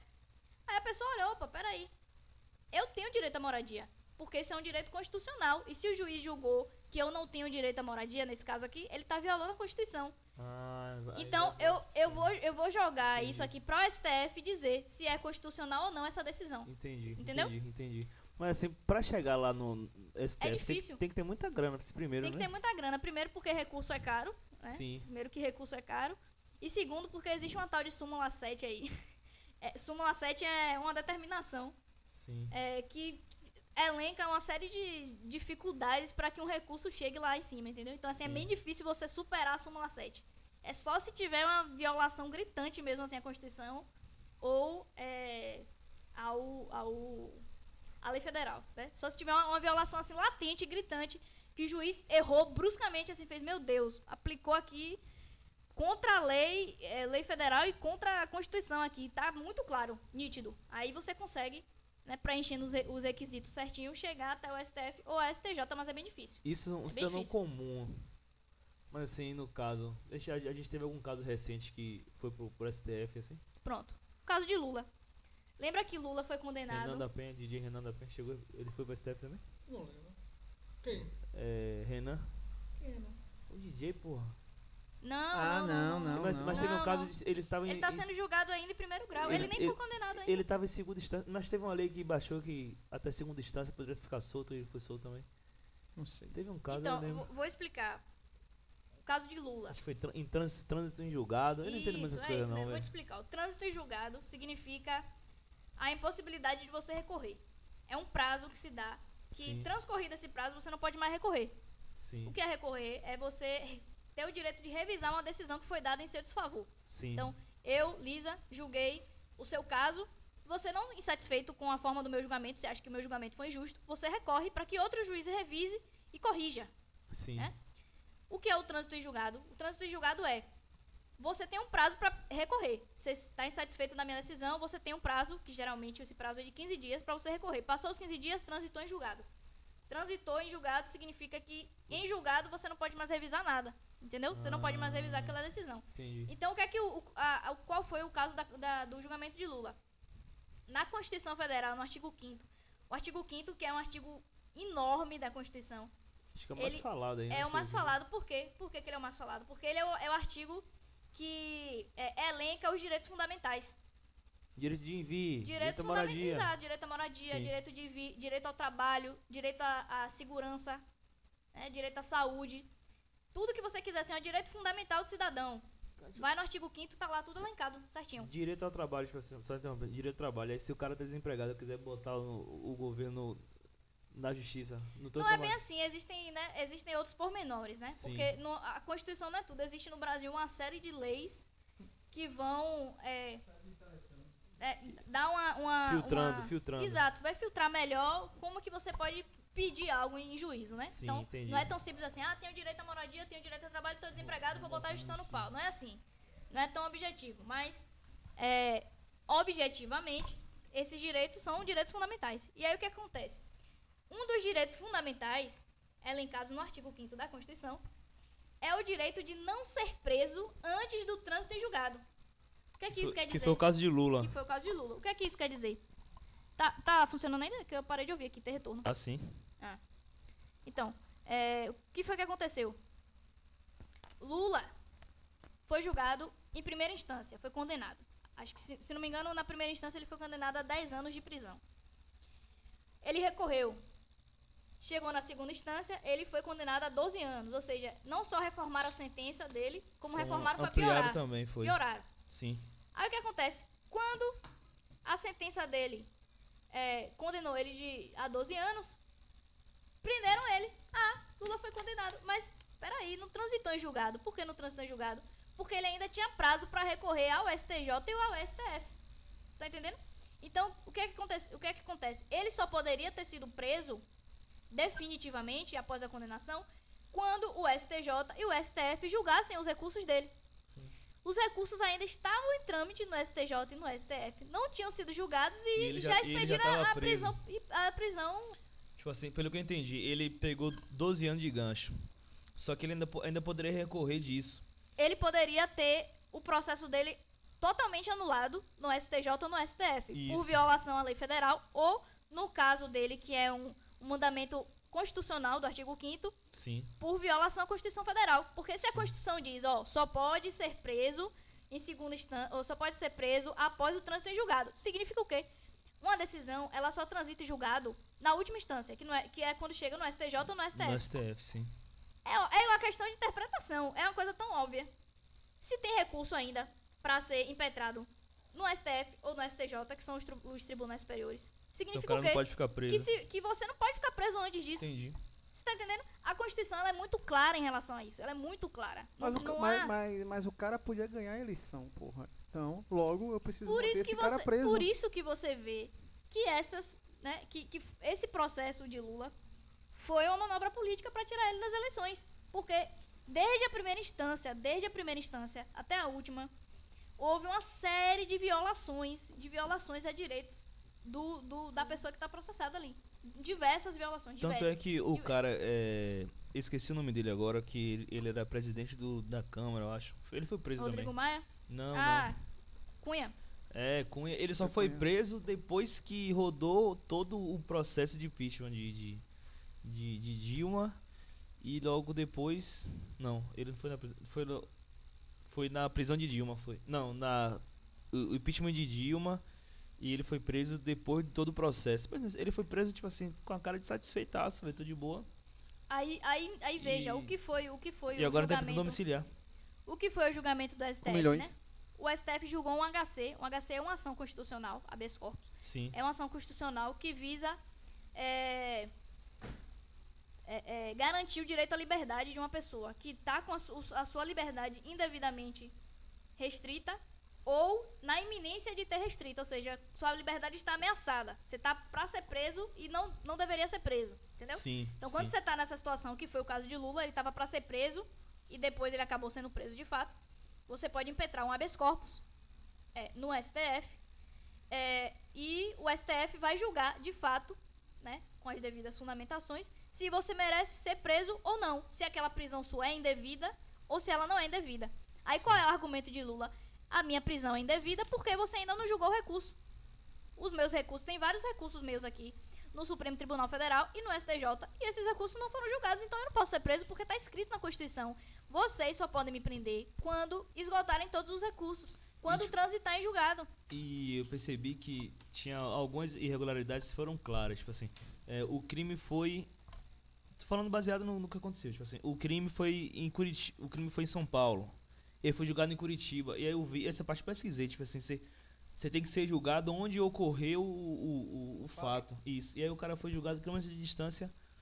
Eu acho que essa foi um- uma, entre aspas, jogada pra ele ficar aí. É, aonde Moro estava envolvido no processo. É, não, que é até porque porque ele assim- estava à frente do processo também, ele queria ver, acompanhar de perto, e aí fez uma manobra pro cara ser julgado lá, entendeu? Mas o processo já começou com algumas irregularidades, deixando bem Várias- claro. é, A gente não vai entrar no mérito se de- o que estava sendo julgado aconteceu, não. A gente tá falando do fato que foi o julgamento, que teve irregularidade. Mas isso aí ficou nítido pra mim, que não, não entendia nada, não entendo nada de direito. é. Mas eu pesquisei, por realmente é uma irregularidade. Mas o movimento político e jurídico foi tão grande para que tudo isso acontecesse que fechou o olho, meu irmão. Passa o pau. Sentou-lhe o dedo. Agora, mas É. o que foi que jogaram agora pra poder inocentar ele? Inocentar? Então, justamente todas essas nulidades que Por ocorreram durante o processo. Tudo isso que você que falou aconteceu? foi o que- os argumentos que utilizaram poder Tudo que ele. eu e vários especialistas, eu não sou especialista, mas sou Sim, estudante e Sim. especialistas em, em- em ciências criminais, né, processo penal mais especificamente, disseram desde o começo do processo Ah, vi, de Lula eu vi- eu vi que o processo estava cheio de vícios, Exato. cheio de violações. O que acontece? Um processo, quando ele é, tem alguns vícios, existem vícios que são sanáveis, que pô, você deixa passar, mas tem outros que são tão absurdos que não são sanáveis. E esses vícios que não são sanáveis anulam o processo. Então, Lula, baseado em todos esses vícios que foram absurdos contra ele durante o processo, inclusive a prisão em segunda instância, ele recorreu ao STF para que o STF anulasse o processo. E aí foi o que o STF fez. O STF olhou e falou: epa, peraí, Ele, olha quanto erro tá nesse processo. Não é possível que você prenda um cara com meio mundo de erro aqui no processo. Lula vai receber o dinheiro Então- peso todo no Pix. Vamos anular o processo dele. Aí Mas, anula o então, processo. Ele aí não o corre assim, mais risco. Não, ele corre porque o processo ele, ele, vai, ele vai começar do zero de novo. Hum, Só que assim, existem, né? Será? Rapaz, já Existem algumas variáveis que podem acabar ajudando. O quê? Tem um, um- um institu- instituto jurídico chamado prescrição, que é um prazo que a lei estipula para você punir o cidadão.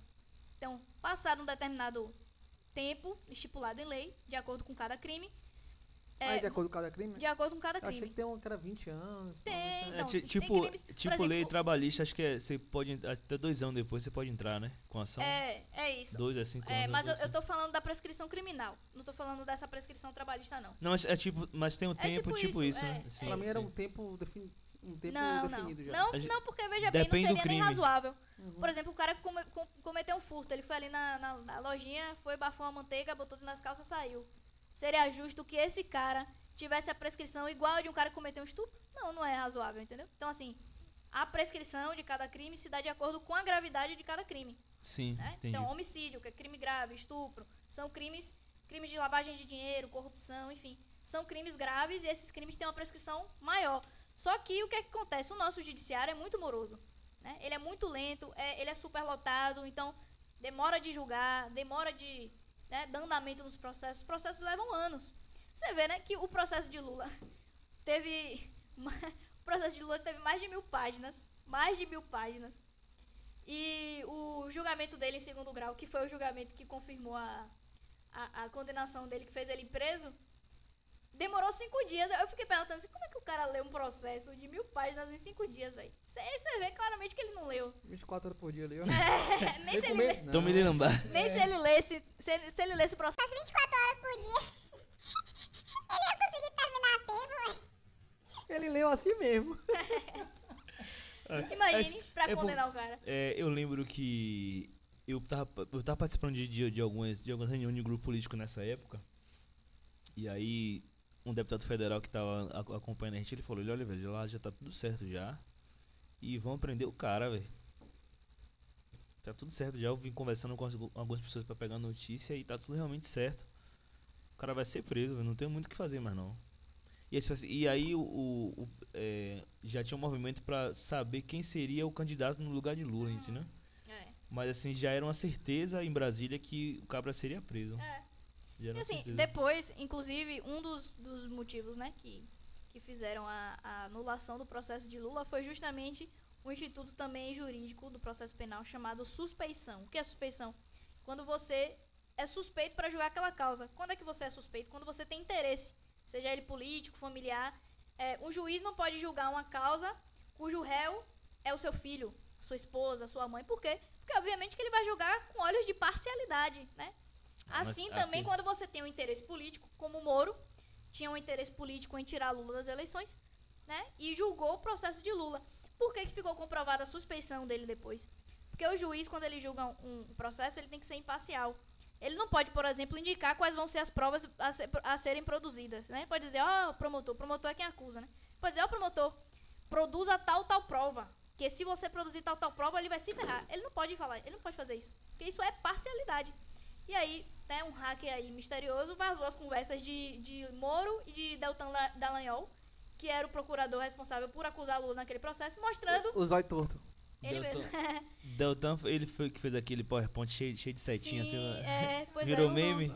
Que virou Ah, meme, pô. Sim, um que... sim, eu tava atrapalhando com aquele outro do zóio caído. Não, pô. Aquele- Não, Deltan Dallagnol. É, sim, é o outro que eu, confundi o nome agora. Aquele filho da puta que tem um olho aqui, olho aqui. não, não, não, não dá. Eu esqueci o nome dele, velho. Mas, mas pô, assim, eu vejo que você tá. Esse- esse você aí é- tem- Você é o um, nome, pô. nome, porque o nome é bem conhecido, É. assim, bem. Pô, Pô, velho. Não, é, Deltan cadê o Dallagnol celular? é o procurador. Você que sabe quem é, um- pô. uma- um meio monte de coisas. Isso, Não, mesmo não de é seta, isso. PowerPoint violento Violento. da NASA. Isso, isso, isso, isso. Agora você tem muito conhecimento, assim, dá pra você. Eu acho massa quando a pessoa tem autoridade no que fala, tem conhecimento e estuda. Massa, né? É. é bom. Agora, nesse E a conversa fica boa também, né? Fica, pô, você, você Eu, cresce. fi- né, eu fico caladinho só pra escutar e aprender, Pô, que eu não daquele sei muito. Então, tá gravado aí que eu eu ver de novo.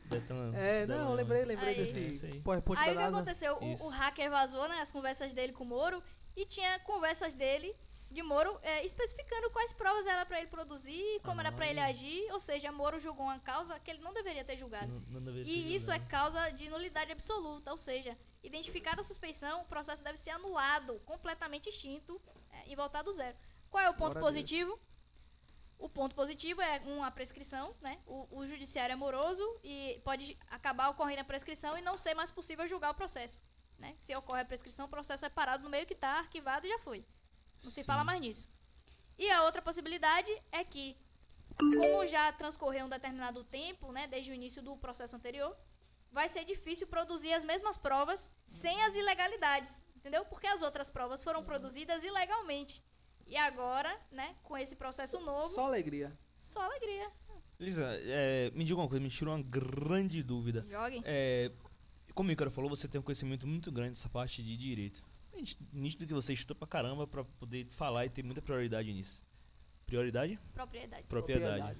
Prioridade, uso capião, tá vendo? Tô estudando, tô estudando esse é, Como você fala sobre isso pela internet, pelo seu Instagram? Você usa pra falar sobre essa parte de direito? Você usa pra falar sobre futebol? Como é que você lida com, com a internet no, seu tempo aí?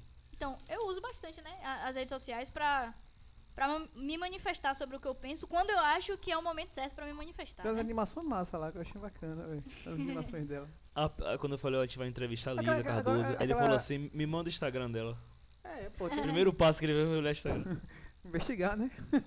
é, aquelas animações mesmo que faz, foi? Quais animações? Tem lá você lá falando, além não sei o quê. Ah, sim, que é sim, você. sim, sim, sim, sou eu que faço, Você sou eu faz que aqui faço. não, você faz aqui não. Tem um aplicativo chamado Bitmoji. Você Aí passa, você faz o eu Bitmoji contigo. baseado com suas características É isso que eu físicas. quero Você escolhe a fazer. roupinha, não sei o que, bota tudo. Agora, que agora eu você quero. ficou muito Ótimo. parecido, velho. Ela ficou parecido Ficou né? ficou show. E, e co- engraçado que quando eu conheci ela, ela tinha um cabelão, velho. É, mesmo. Cabelo grandão, velho. Cabelo grandão, é. Isso. Depois Depois eu, vou te mostrar uma, uma foto eu pra dei você uma, ver como eu é dei uma diferente. vastada assim, mas tipo, pessoalmente eu mais, achei né? ela bem diferente do, do- de lá, velho. Não sei o que é. É, eu acho que eu engordei um pouquinho mais. Nessa É, pandemia eu engordei uns tava- 7 quilos. Sete? Caramba! Agora, tem engordei uma- 7 quilos aí. agora, agora um momento de desconsideração assim, é... Já viu lá você com, sei lá, um gosto só de coraçãozinho, um Sim, sim, lovezinho, sim. é a pessoa que você tá hoje? Que eu tava, né? Quatro dias atrás aí, velho. Quatro dias, at... Quatro dias Mas atrás, tá velho. amando ainda que tá lá ainda, lindão. Mas fácil Não, Vamos mas- mudar de mas- assunto, mas que esse assunto é respeito. delicado. Ah, não sabia não,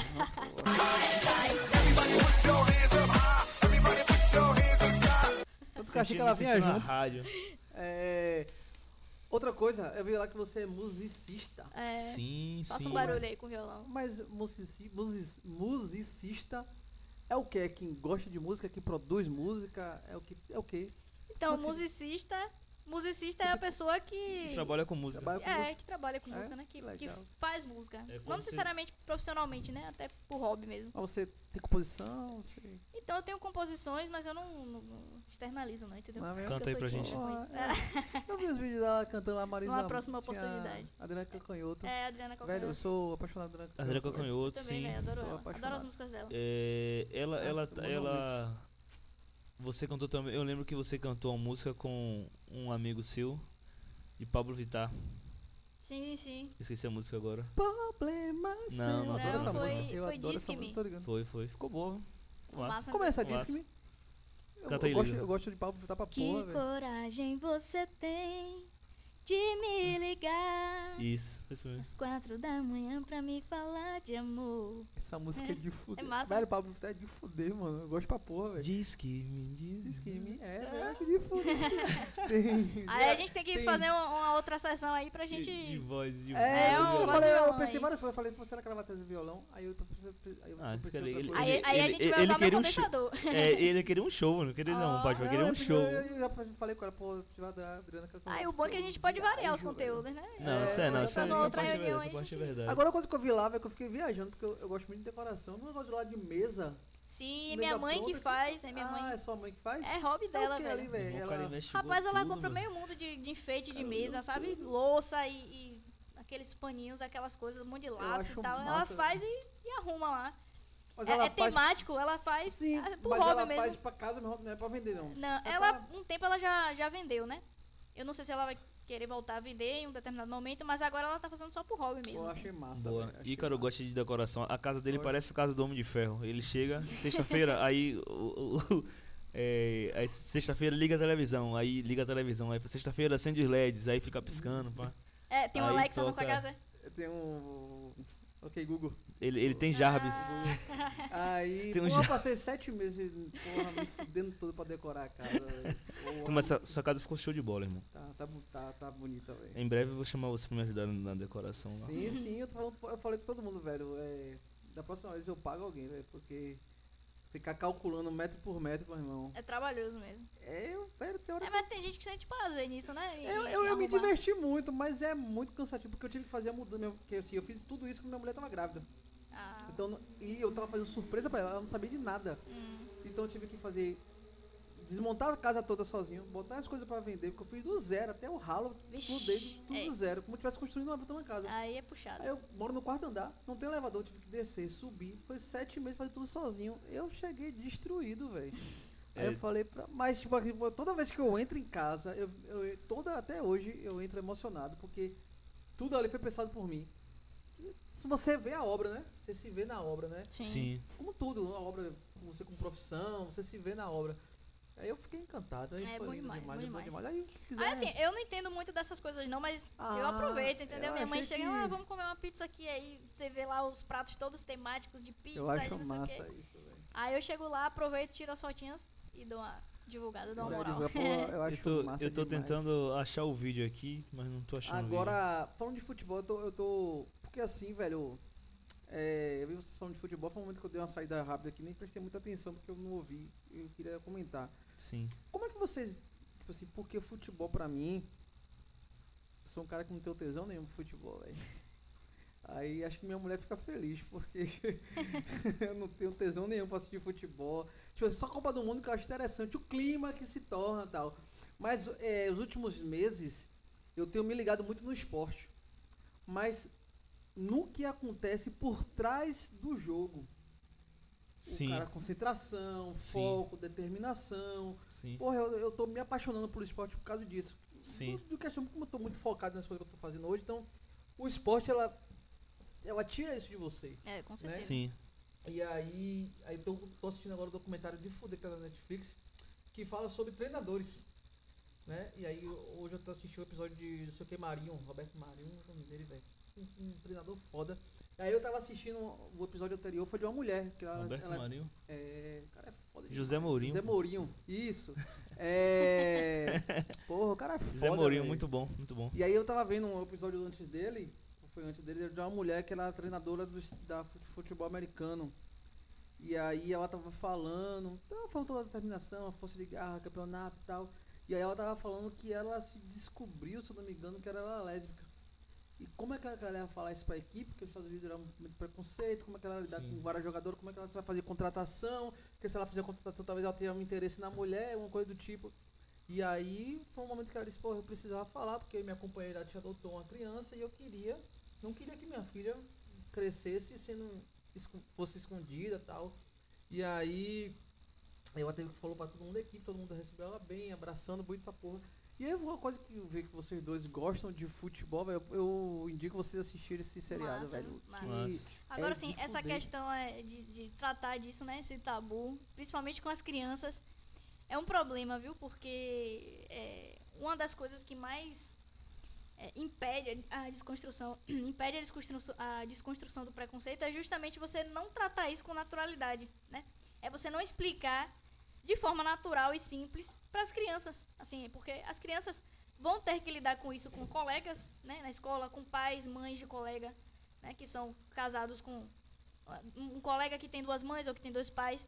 Então, assim, é, é um assunto que necessita ser tratado de forma natural, porque se não for assim, vai ser tratado da perspectiva do preconceito, né? Então, aquela criança que não vai entender aquilo ali como algo natural, porque não foi ensinada pelos pais, vai reproduzir um preconceito com relação ao coleguinha, então muitas vezes vai, vai discriminar, né? Se perceber que o coleguinha é meio afeminado, aí vai chamar de viadinho, de mulherzinha, né? Coisas É, que, que você- acontecem. Você Então, falou um assim. negócio desse lá, termine, desculpe.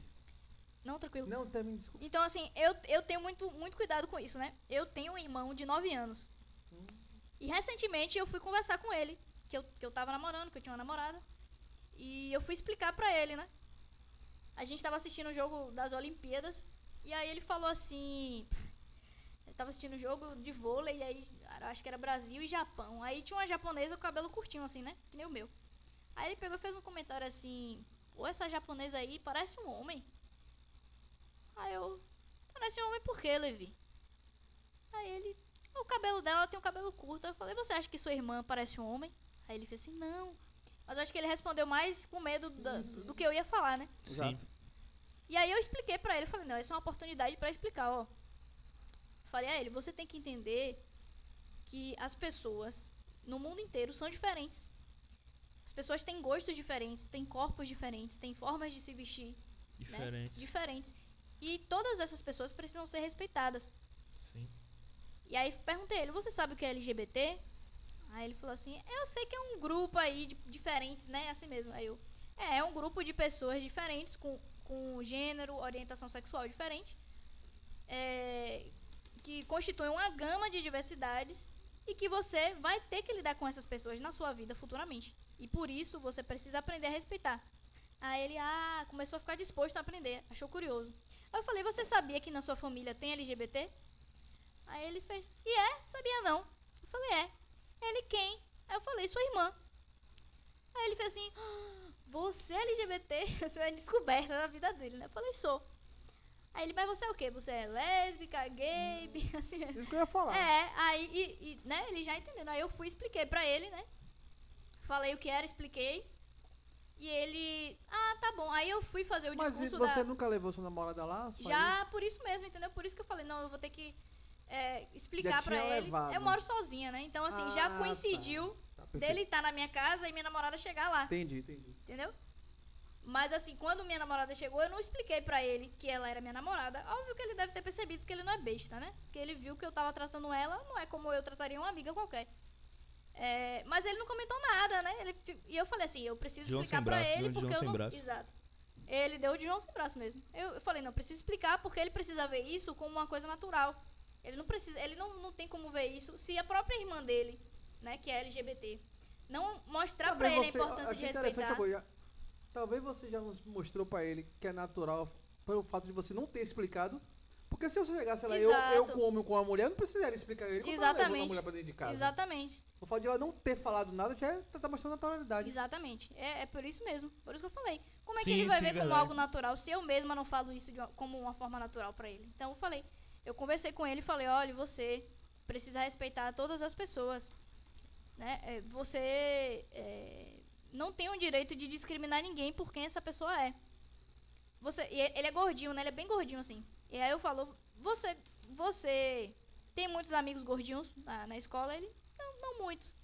Aí eu, você gostaria que alguém dissesse que você não vai jogar bola com eles? Ele adora futebol também. E torce pro Vitória que nem eu. Isso aí. e aí ele, Bom ele exemplo. eu falei assim, vem cá, você gostaria que algum coleguinha seu dissesse a você que você não vai jogar bola porque você é gordinho?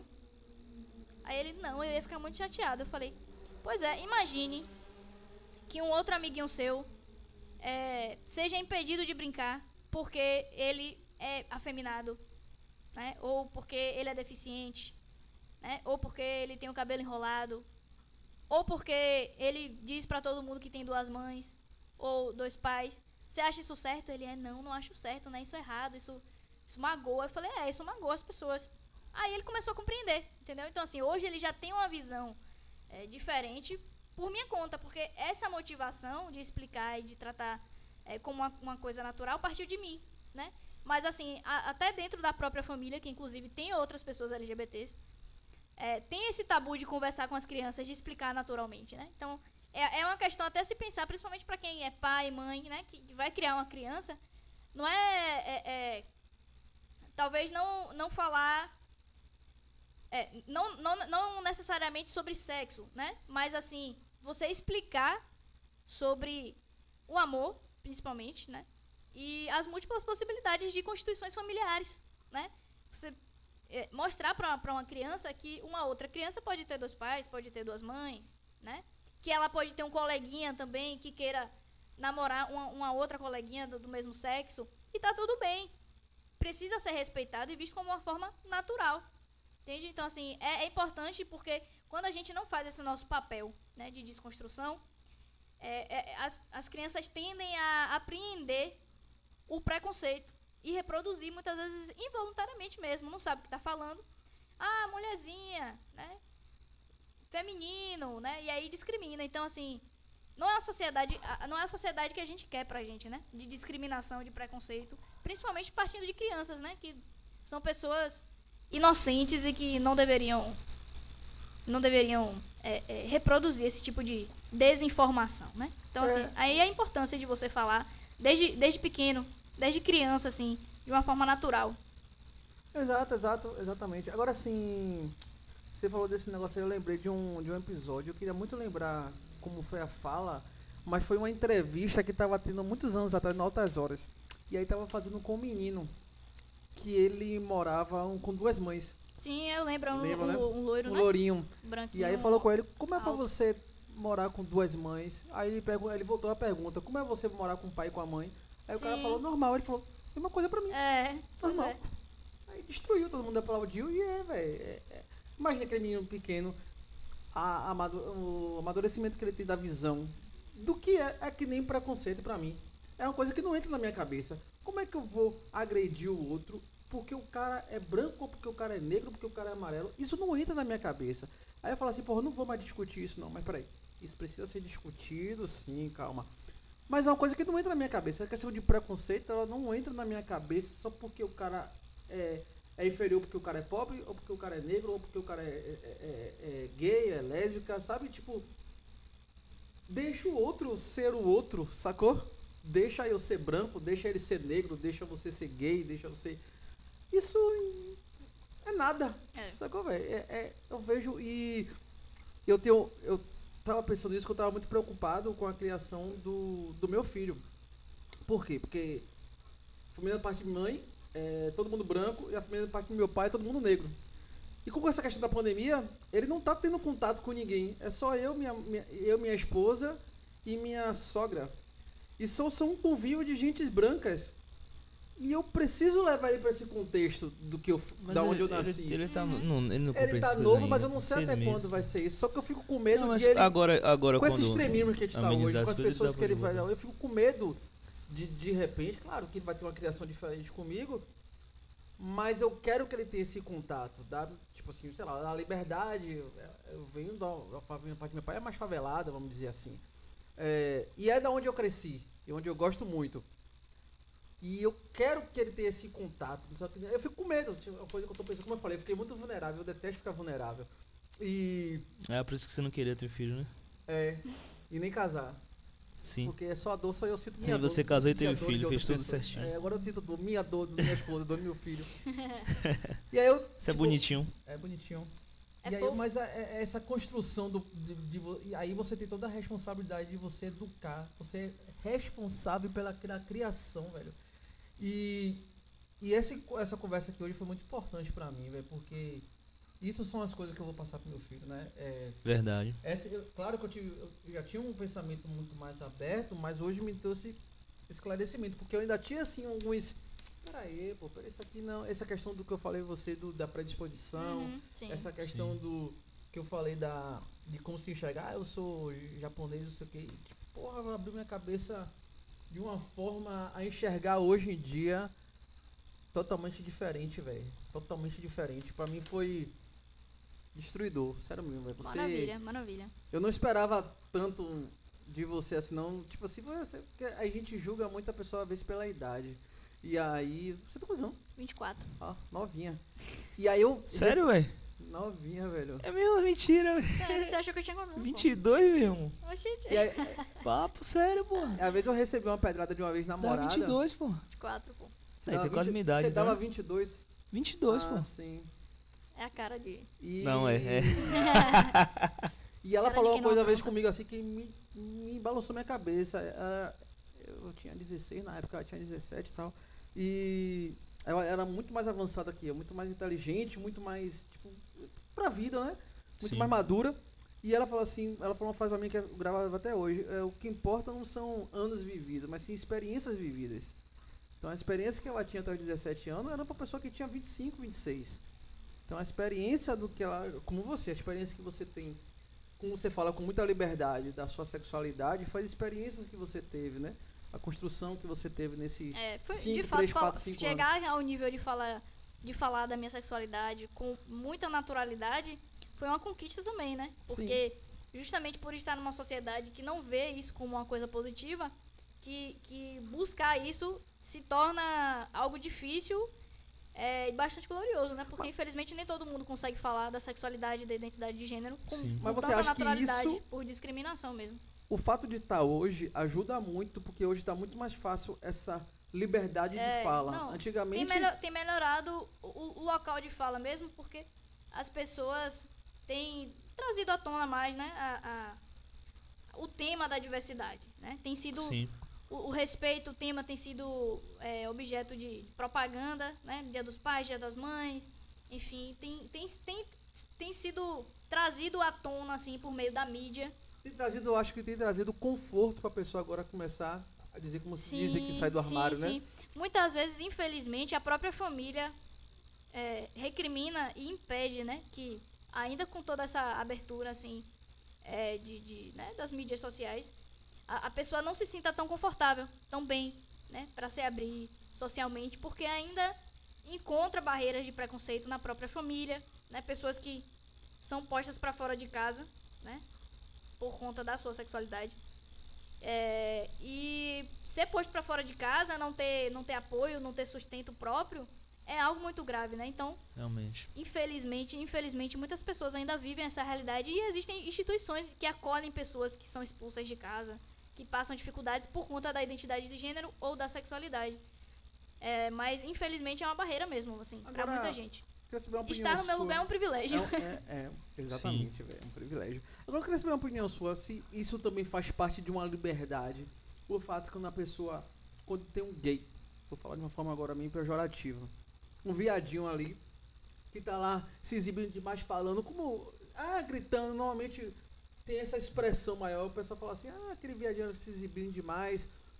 Aquele jeito daquele momento daquela pessoa ser muito afeminado, um homem gay ou chamado de viado, muito afeminado, é uma forma de de se expressar, de falar, que de ser enxergado ou não? Aquilo é uma forma natural mesmo daquele ser humano que é um é, homoafetivo ou porque às vezes eu já enxerguei muito, tipo assim, pra que precisa ser assim? O cara não pode ser gay quietinho, pô, eu sou gay, uma pessoa tá de boa. Porque aí, eu, aí depois isso faz novo. Depois eu pensei, não, acho Sim. que isso é uma forma dele poder se comunicar e mostrar quem ele é e mostrar para a sociedade que ele está aqui e ele precisa ser visto. Não, ou então pode ser a forma que a pessoa sente mais à Ou vontade pode de... ser, mas aí eu queria a opinião de quem anda Ah, no meio. não. Foi mal, né? desculpa. Você já discutiu com um bolsominion?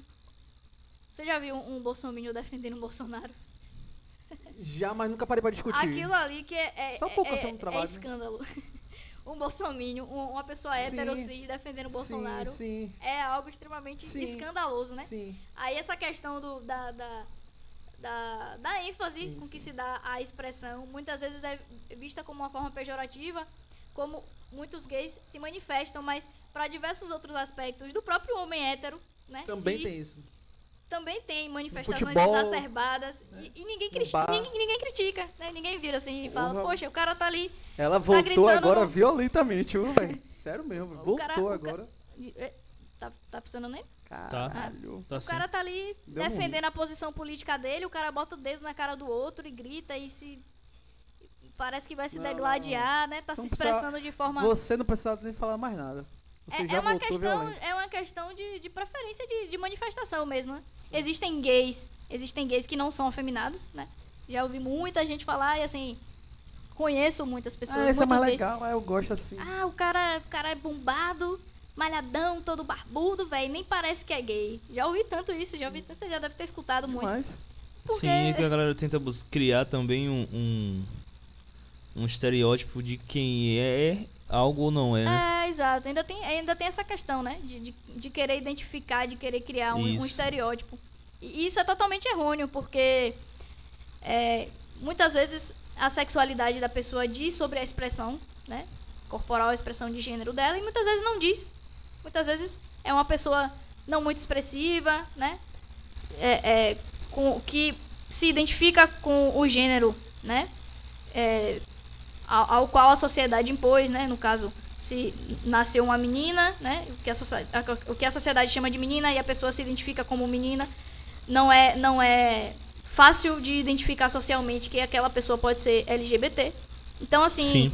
é, se, se, cria, se criam vários estereótipos para poder diferenciar mesmo. Eu acredito que seja uma forma de discriminar, sabe? De dizer, hum, sei que você é LGBT, então vou colocar você aqui no seu quadrado. Entende? Então, assim, eu, eu acho que é, esses estereótipos não deviam nem ser buscados, né? Procurados, assim, como uma forma de identificar. Porque o que eu, eu, te- eu fico sempre me perguntando e pergunto a, a outra pessoa né, que, que se manifesta de forma homofóbica, né? Se o seu vizinho tá deitando com outro vizinho, que diferença faz na sua vida, velho? Nenhuma. É, exatamente, aí Né? nasce a ideia do por que o preconceito? O que, que é que isso muda na minha vida? Se o cara, se o cara tá casado, né, com uma pessoa do mesmo sexo, e ele frequenta o mesmo restaurante que você, que qual é o sentido de você identificar qual é a sexualidade dele? Se ele é gay, se ele não é? Qual, qual, qual é o sentido? É, Você ser, você ser gay, você ser hétero, é uma característica sua, assim como você escolhe ser engenheiro, ser advogado, né? Como você escolhe comer macarrão, gostar de macarrão e não de, de muqueca. Então, assim, que diferença faz se o cara gosta de muqueca, de macarrão, de homem, de mulher? Isso não interfere em nada na vida do outro, né? Não interfere. É assim como você escolhe cortar o cabelo bem, bem baixinho. Existe gente que, que quer deixar o, o cabelo grande, né? Black. Fazer um, um black. Isso. E assim. Isso Agora- não interfere em nada. Agora na minha. Vou te fazer a pergunta e te julgar Vai lá. não no meu, meu ponto de vista, mas tipo, a forma que você se caracteriza é como se fosse de um, um homem. Sim. Cabelo curto, a blusa tal. É, Isso é uma forma de você se manifestar? Isso é uma forma que você gosta de se vestir? Como é que vo- você. Ou porque. Porque tem mulheres que são lésbicas que são bem femininas, Uhum. vamos dizer assim. Ah, Geralmente as meninas com que eu namoro. Sa- É, né? E, e normalmente sempre- também sempre tem esses dois pontos. Normalmente são poucas vezes que eu vejo que são duas muito mais feminadas, vamos dizer assim. Uma Sim. sempre tem uma característica mais forte. No caso, é como eu enxergo a sua característica, um Aham. pouco mais forte. Isso é sua característica mesmo ou porque você se identifica também por um lado, vamos dizer, masculino? Eu não sei se é essa a expressão Pronto, certa. pronto, vou responder. Boa. Então, não é, não é nenhuma questão assim é, de, de manifestação política nem nada. É uma questão mesmo de identificação.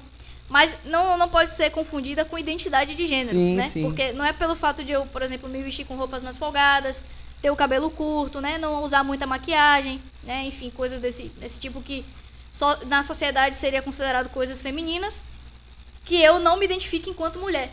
Eu me considero mulher. Né? Não é porque eu, eu me visto da forma como eu me visto, que eu me comporto como eu me comporto, que eu me sinto homem, né? que eu me sinto do gênero masculino.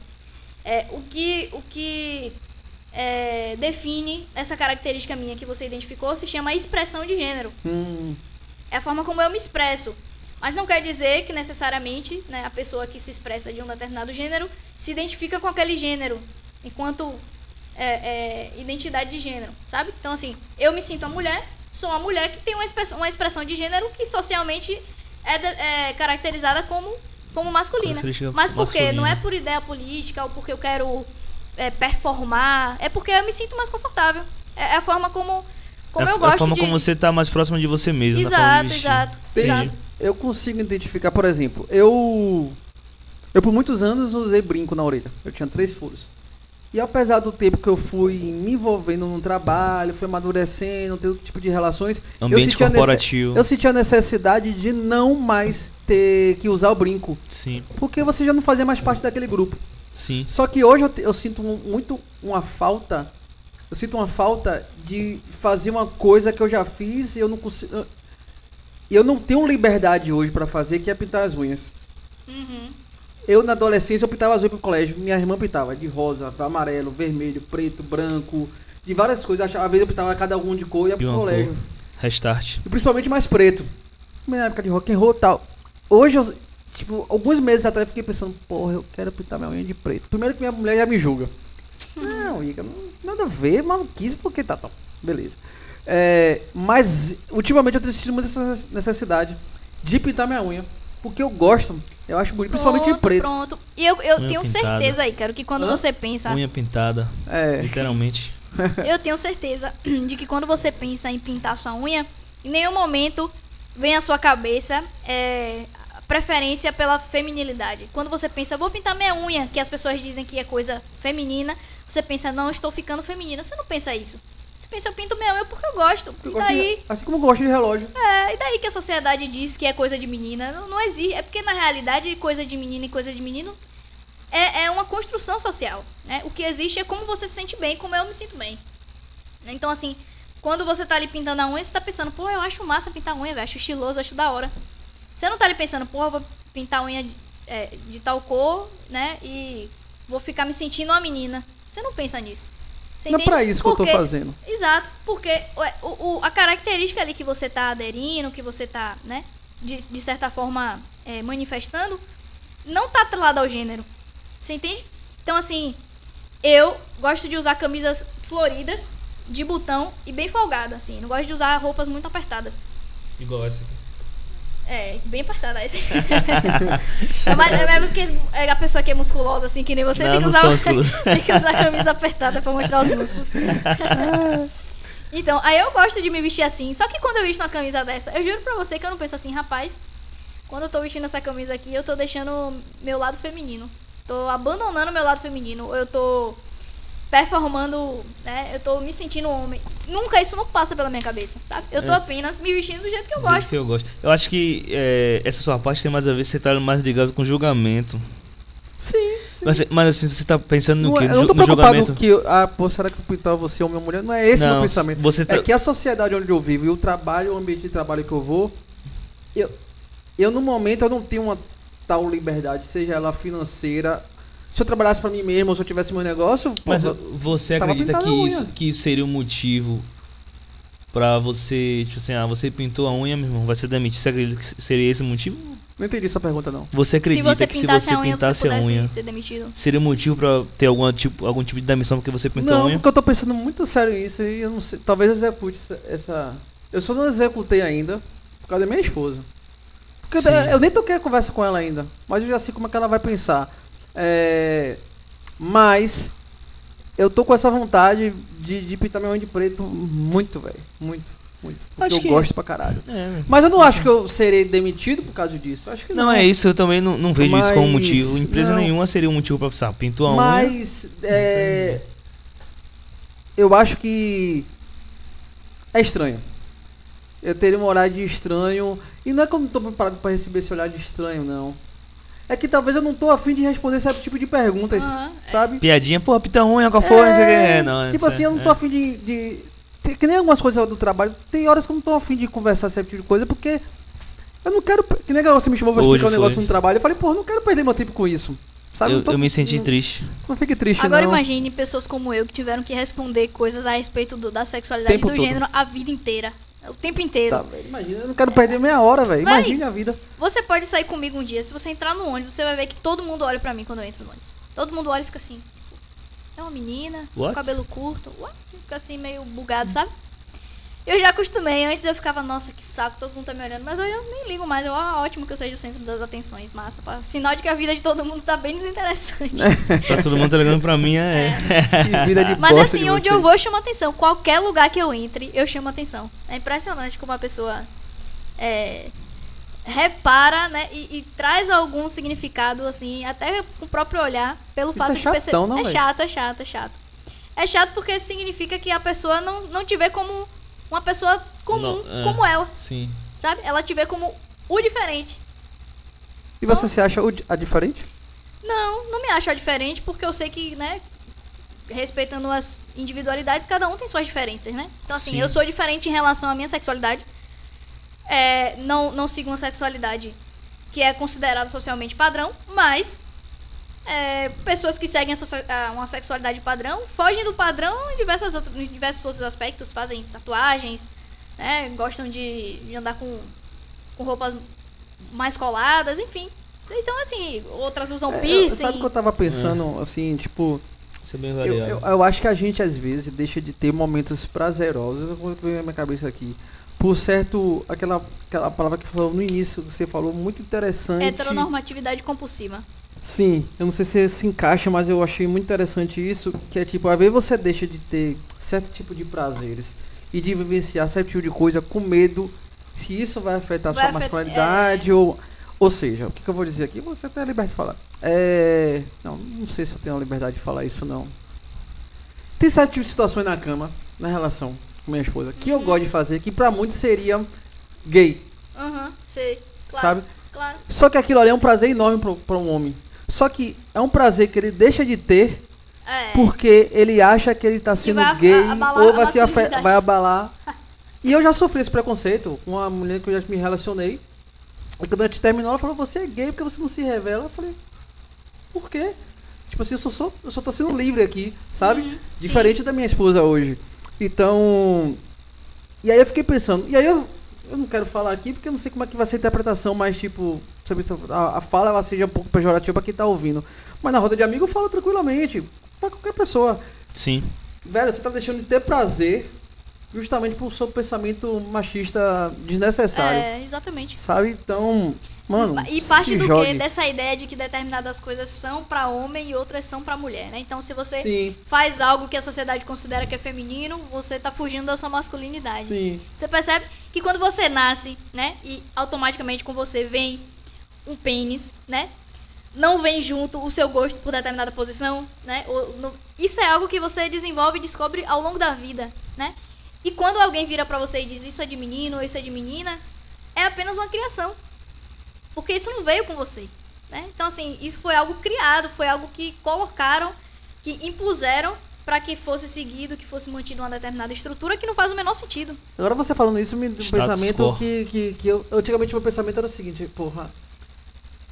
co- que duas mulheres se envolvem e não sente a necessidade de um pênis na vagina? Esse era o meu pensamento. E aí eu, tipo assim, toda a conversa que a gente teve aqui hoje, é. Possa ser que tenha outras ferramentas que possa utilizar, ok.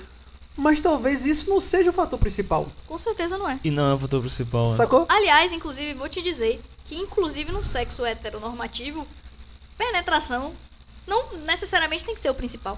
Sim. Existem O mulheres. beijo já é sexo. Tem, tem mulheres que não gostam de penetração. Eu tenho amigas heterossexuais que falam, amiga, eu posso fazer diversas outras é, outras formas de, de, de toque, de, de né, me envolver de diversas formas com a pessoa, mas eu não curto penetração. Muitas vezes faço porque o cara com quem eu tô gosta. Curte.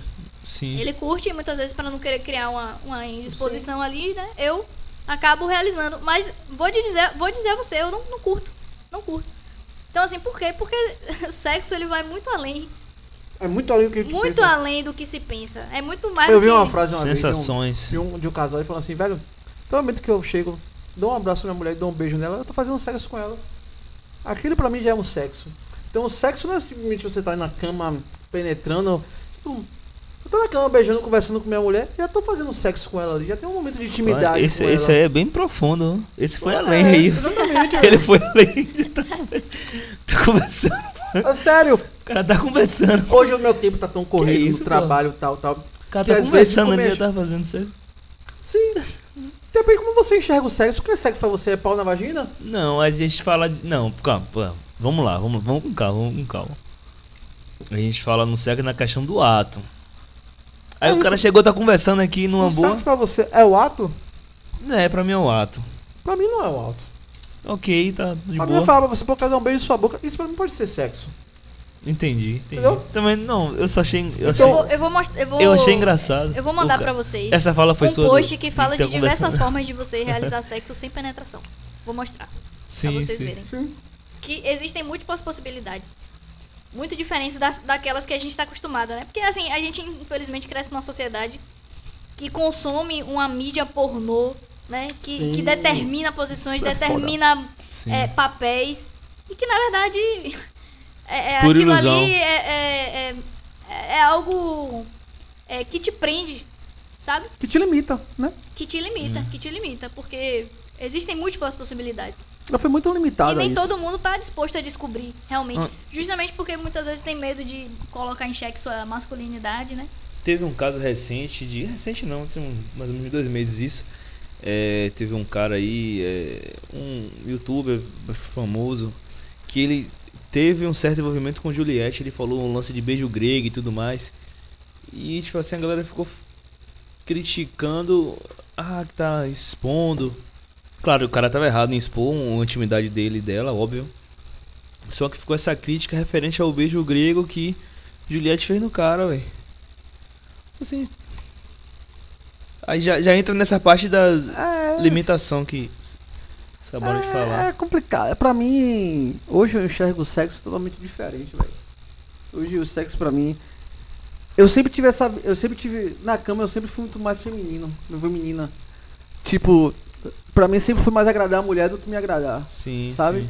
sim. Pra mim o sexo ele tinha. Era eu observar a. Como a outra pessoa quer. Do que simplesmente eu penetrar nela. Entendi. Tipo assim, vou ter uma relação com certo tipo de mulher, eu observo, vejo o que ela quer, vejo como ela gosta, como ela se satisfaz, e eu trabalho em cima daquilo. Se é só no beijo, é só no beijo.